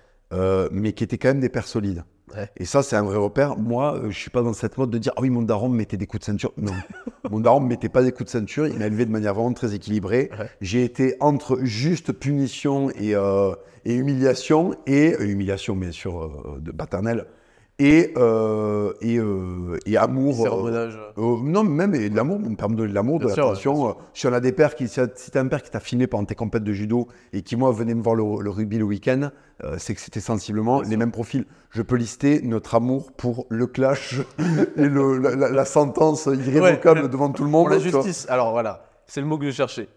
Avant le clash, la justice. Tu vois, tu peux pas arriver et dire Ouais, j'ai l'amour pour distribuer des peines de prison, des trucs. Non, t'as l'amour de la justice. C'est vrai. Et ça passe par le, le clash. Ça passe par le clash parce que des mecs à notre goût se font pas assez clasher. Voilà, voilà. On a un goût pour euh, la loyauté qui est une valeur très importante pour toi et, pour moi. On aime les chiens, on aime le sport, euh, on aime les trucs d'éther, on aime, euh, on aime dire chut, chut, chut, quand quelqu'un n'a pas les compétences. On va me dire. Alors ça, tu le fais beaucoup plus souvent, mais qu'est-ce que ça me fait rire, qu'est-ce que ça me fait rire? Donc voilà, on a énormément de choses en commun. Évidemment, euh, si on s'est trouvé et si on est devenu amis, alors qu'il y a plein de gens avec qui on a été amis un moment et ça s'est mal passé, c'est que Ouais. dans la durée, j'ai vu que tu avais des valeurs qui concordaient avec les miennes. Tu as toujours été là pour moi, tu m'as donné des, des preuves d'amitié et en fait, rien ne vaut, encore une fois, le temps pour savoir qui vaut quoi. Voilà. C'est clair. Question suivante de Vincent Bois. Hello, pourrais-tu clarifier ta position sur les jeux vidéo tu as répété à plusieurs reprises qu'il fallait bannir cela, que même une heure pour se détendre, c'est non. Et pour... Alors, je pense que ça s'adresse à toi, ça. Ouais. Et pourtant, tu partages régulièrement du contenu qui fait référence au JV. Musique Assassin's Creed on Story, parodie Lift of Legend. League, j'imagine, of Legend, Ouais. référence au MMO, au MMO, etc., etc. Tout cela me semble paradoxal. J'aimerais avoir ton opinion. Papacito y a en, en plus abordé le sujet dans son podcast. Je me dis que ça peut être intéressant de vous entendre échanger là-dessus. Donc, c'est une question qui t'a adressée, en fait. On a, on a parlé un peu tout à l'heure, mais je vais, Ouais. je vais répondre. Euh, bon, déjà, j'ai eu une vie avant, et euh, notamment, on, bah, on en a parlé, tu vois, mon expérience des jeux vidéo, à quel moment ça devient trop, truc, truc, truc. Ça, il faut bien se rendre compte que, euh, comme tout dans la vie, à un moment, c'est trop. Donc, il y a ça, et il y a cette maîtrise de soi. Donc, évidemment, je vais utiliser des références de jeux vidéo parce que c'est ce qui a bercé mon enfance, Dofus, truc, et je sais que ça parle à beaucoup de gens. Donc, ça, c'est. J'utilise des références, bah, désolé, parce que j'ai vécu, si tu veux. Euh, deuxièmement, j'ai toujours affirmé que les jeux vidéo, c'était une part énorme de la culture. Tu as des cultures, tu as des références. Quand on fait des clashs, parfois c'est très drôle parce qu'on va aller te dire tu ressembles à tel truc, de tel truc. Et les gens, tu vois, quand tu, on, je sais pas, on va te comparer à un goron, je sais pas quoi, les gens ont la référence, euh, un orc, non, non, non. Tout à fait. Donc forcément, euh, c'est intéressant de ce point de vue-là. J'ai toujours défendu, moi qui ai une, une affinité pour la musique, la, la- la beauté des OST de certains jeux vidéo, et c'est très important de s'en imprégner.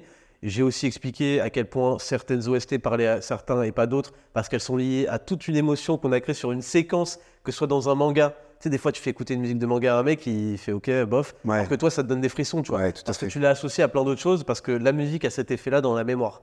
Donc j'ai beaucoup parlé de ça, j'ai parlé des mécanismes, de de- d'énigmes, de, réflexes, mais j'ai dit ensuite, soyez sérieux, vous jouez pas à des jeux vidéo pour augmenter vos réflexes. Oui, bien sûr, il faut pas le justifier comme ça. Et j'ai dit, me racontez pas que vous jouez juste une heure par jour, parce que je sais qu'en général, c'est faux. Tu vois, parce que rares, ceux, euh, rares sont ceux qui vont dire, je commence de 20h à 21h, à 21h, ça stop, que je sois en quête, que je sois je sais pas quoi, je sais pas quoi. C'est très très rare. Donc j'ai fait attention à ça dans la maîtrise de soi. Voilà, à peu près. Ben moi, ma position là-dessus, elle est très très simple. Je pense déjà qu'il y a une différence entre les jeux vidéo. Je pense que tu n'as pas les mêmes choses quand tu joues à Candy Crush Ouais. que quand tu joues à un univers où des gens se sont cassés le cul à faire un truc cohérent. Ça, déjà, faut le clarifier. Tout ne se vaut pas. Il Ouais. faut vraiment sortir de ce relativisme permanent sur tout. Tu vois, tout ne se vaut pas, tout ne se valent pas. Ensuite, c'est très simple. On a abordé la question de la fiction. Il y a un équilibre dans votre vie qui doit absolument se faire. La fiction, elle existe parce que le besoin, l'humain a besoin de se nourrir de fiction. On en a besoin. Donc le jeu vidéo, le cinéma, euh, la BD, la littérature sont des besoins qu'on a. C'est pour ça que ça existe. Il faut juste que on rééquilibre la, la dose de fiction et la dose d'action. Parce que moi, j'oppose à fiction, action dans le réel. Si le matin, je suis en train de me balader euh, dans un paysage rocailleux au fin fond de la Castille avec mon chien, qu'après je vais à la boxe, j'estime que j'ai eu ma part de réel et que le soir, je peux poser mon cul, mais même 4 heures d'affilée, tu vois, à euh, une bonne petite quête euh, Skyrim, Ouais. euh, Assassin's Creed d'origine, qui est beaucoup mieux qu'Odyssey. Euh, tu vois, je m'au- je m'autorise ça parce que j'estime que j'ai vraiment pris part au réel et que le soir, je me fais ma petite fiction. Mais, Et- ouais, mais tu vois, ça, ça correspond à ta vie. Mais tu vois, moi, quand je m'adresse aux mecs, ils sont soit étudiants, soit ils essaient d'être entrepreneurs et tout. Et je leur explique que vous avez à avoir votre journée et à un moment à faire faire un choix aussi, tu vois. ouais, ouais. Parce que soit vous allez décider de renier et de faire une croix temporaire sur des choses qui vont vous apporter du plaisir immédiat, comme les jeux vidéo, parce que ce- le, le court temps qui vous reste, bah, si vous l'allouez à des choses plus euh, exigeantes et plus constructives, ça va vraiment faire la diff et vous ne regretterez pas.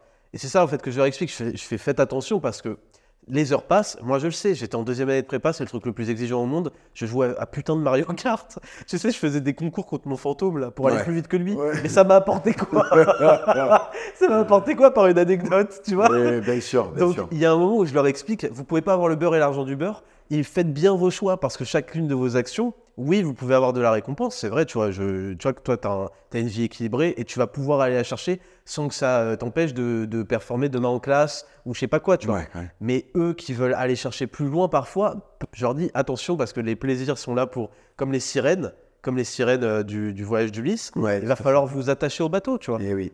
Et, et, et, et après, quand vous, quand vous serez bien attaché au bateau, vous allez rentrer et vous allez avoir votre vraie femme, tu vois. Donc c'est ça que je leur dis. Mais tu vois, moi, j'ai une. Parce que ça, ça demande de la discipline. Pour les gens qui, comme moi, ont du mal à se discipliner quand ils sont pris par un film, quand ils sont pris par un jeu, Ouais. moi, ce que je fais, c'est que je m'impose, et c'est une autre forme de discipline en fait, je m'impose de faire le boulot pendant une séquence de temps. Par exemple, je dois écrire un livre. T'as un prérequis au plaisir. ouais. Ouais, exactement. Je, je m'impose d'avoir fini tel truc, telle, telle quête de ma vie à moi, avant de faire telle quête annexe de. Le, le rapport travail-récompense. Exactement, parce que le viking de la sortie d'Elgen, le premier que tu croises qui te dit Attends, faut que tu ailles chercher une couronne dans je sais pas quel tertre, euh, le tertre de l'épitaphe de Garmonde. Attends, frérot, euh, si, tu, si tu veux, là, euh, en fait, je suis au chômage, je suis une merde, j'ai pas de meuf. Donc, attends, je règle ça, et après, je reviens te voir, je rallume la console et, je, et je fais ton truc. là, Ouais, voilà. Et en fait, il faut réfléchir comme ça c'est-à-dire que je parlerai aux sorciers euh, de Skyrim quand j'aurai déjà une meuf, tu vois.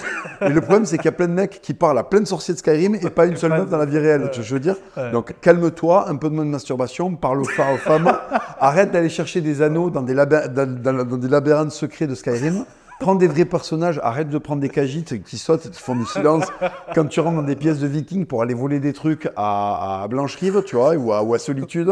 Et Euh, arrête, cache de la population. oui, arrête d'attendre que l'œil soit fermé pour ouvrir un coffre avec ton cliquetis de Arrête de prendre les talents de dégâts x2 quand l'œil est fermé, espèce Voilà. de lâche. Parce qu'en fait, le problème, c'est qu'une fois que ta console est éteinte, t'es toujours un argonien. En fait. tu vois, t'as des écailles sur la gueule, t'es immonde en fait.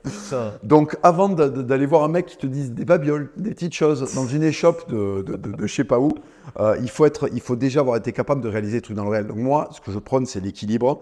Il m'arrive de me taper, tu vois, là, je me suis fait la série Pancho Villa sur, euh, Euh, derrière, m'a flingué, c'est une série mexicaine, ils se rendent pas compte, tu vois. Ouais. Le mec trompe sa femme, euh, il a plein de meufs, il les envoie à la cuisine et c'est normal. tu vois. Ouais. Ça, ça va beaucoup faire rire, ils sont complètement en décalage, mais ils ont le droit parce qu'ils sont mexicains. Ouais. Et si tu veux, je me suis fait toute cette série euh, d'un coup, tu vois, enfin, en, en- je, je regardais 4-5 épisodes par soir, mais parce que dans la journée, j'avais fait des trucs de fracassé. J'ai fait la sûr, force du. Mans avec le berger, euh, j'ai fait les 10 000 pas avec le, avec le, avec le Maximus, je suis allé me la coller à la boxe, je rentre le soir, je suis, je suis fourbu, Mais je me fais trois épisodes d'affilée, il n'y a rien. tu vois, là, t'as parlé de vie équilibrée. C'est vrai que moi, je peux être vu comme un mec qui prône une vie un peu euh, extrême, en mode euh, lâche rien, truc, truc, truc. Euh, le but, c'est que, en fait, c'est c'est un but que je dévoile pas parce que si je le dévoile, les mecs, ils vont, ils vont justement coop et pas le faire. Mais c'est qu'à la fin, vous ayez du 80-20, tu vois. Oui, c'est ça. C'est que on, vise, on essaie de se dire putain, je fais pas ça, donc ça va m'apporter ça. Il y a, tu vois, j'avais dit, t'as un double, il faut que tu t'imagines le double dans ta vie qui fait tous les trucs d'éther que toi tu fais pas. Imagine quelle est sa vie, imagine quels sont ses résultats, et il te baise tous les jours, tu vois. Donc, euh, donc c'est, c'est là où je voulais en venir, tu vois. Eh ben écoute, euh, c'était la dernière question. Ouais. Je te remercie encore une fois pour euh, le micro, l'ordinateur, la location de la salle, ta venue. Merci d'être venu à ton propre podcast animé par moi-même. Merci beaucoup, j'ai aimé reprendre ton, pod- ton podcast. Voilà. À mon compte. Je rappelle que si vous voulez vous procurer les compléments euh, du Raptor, c'est sur Raptor Nutrition, Google Raptor Nutrition, et vous avez toute une gamme en fonction de vos besoins. C'est très bien expliqué dessus. Ouais, il y a Vous un avez- quiz. Voilà, il y a un quiz, il y a les références. euh, D'ailleurs, il y a les références souvent par rapport à tes réels, où tu expliques sur la dopamine. J'invite à aller voir parce que tu as Ouais. fait les 10 règles, les, Les 10 conseils de Tchad, etc. les ouais. 10 conseils de Tchad euh, qui sont euh, géniaux parce que vraiment, c'est les premiers points d'entrée pour améliorer sa vie. C'est vraiment très facile à appliquer. Les conseils de Tchad du Raptor. Et en fonction des conseils de Tchad, eh ben, après, vous irez vous orienter vers les lacunes que vous avez et donc vers les, les- peut-être les compléments qui vous manquent. Merci beaucoup, Ismaïl. Merci à, Merci à tous de nous avoir écoutés et je vous dis à très bientôt. À très bientôt, ciao.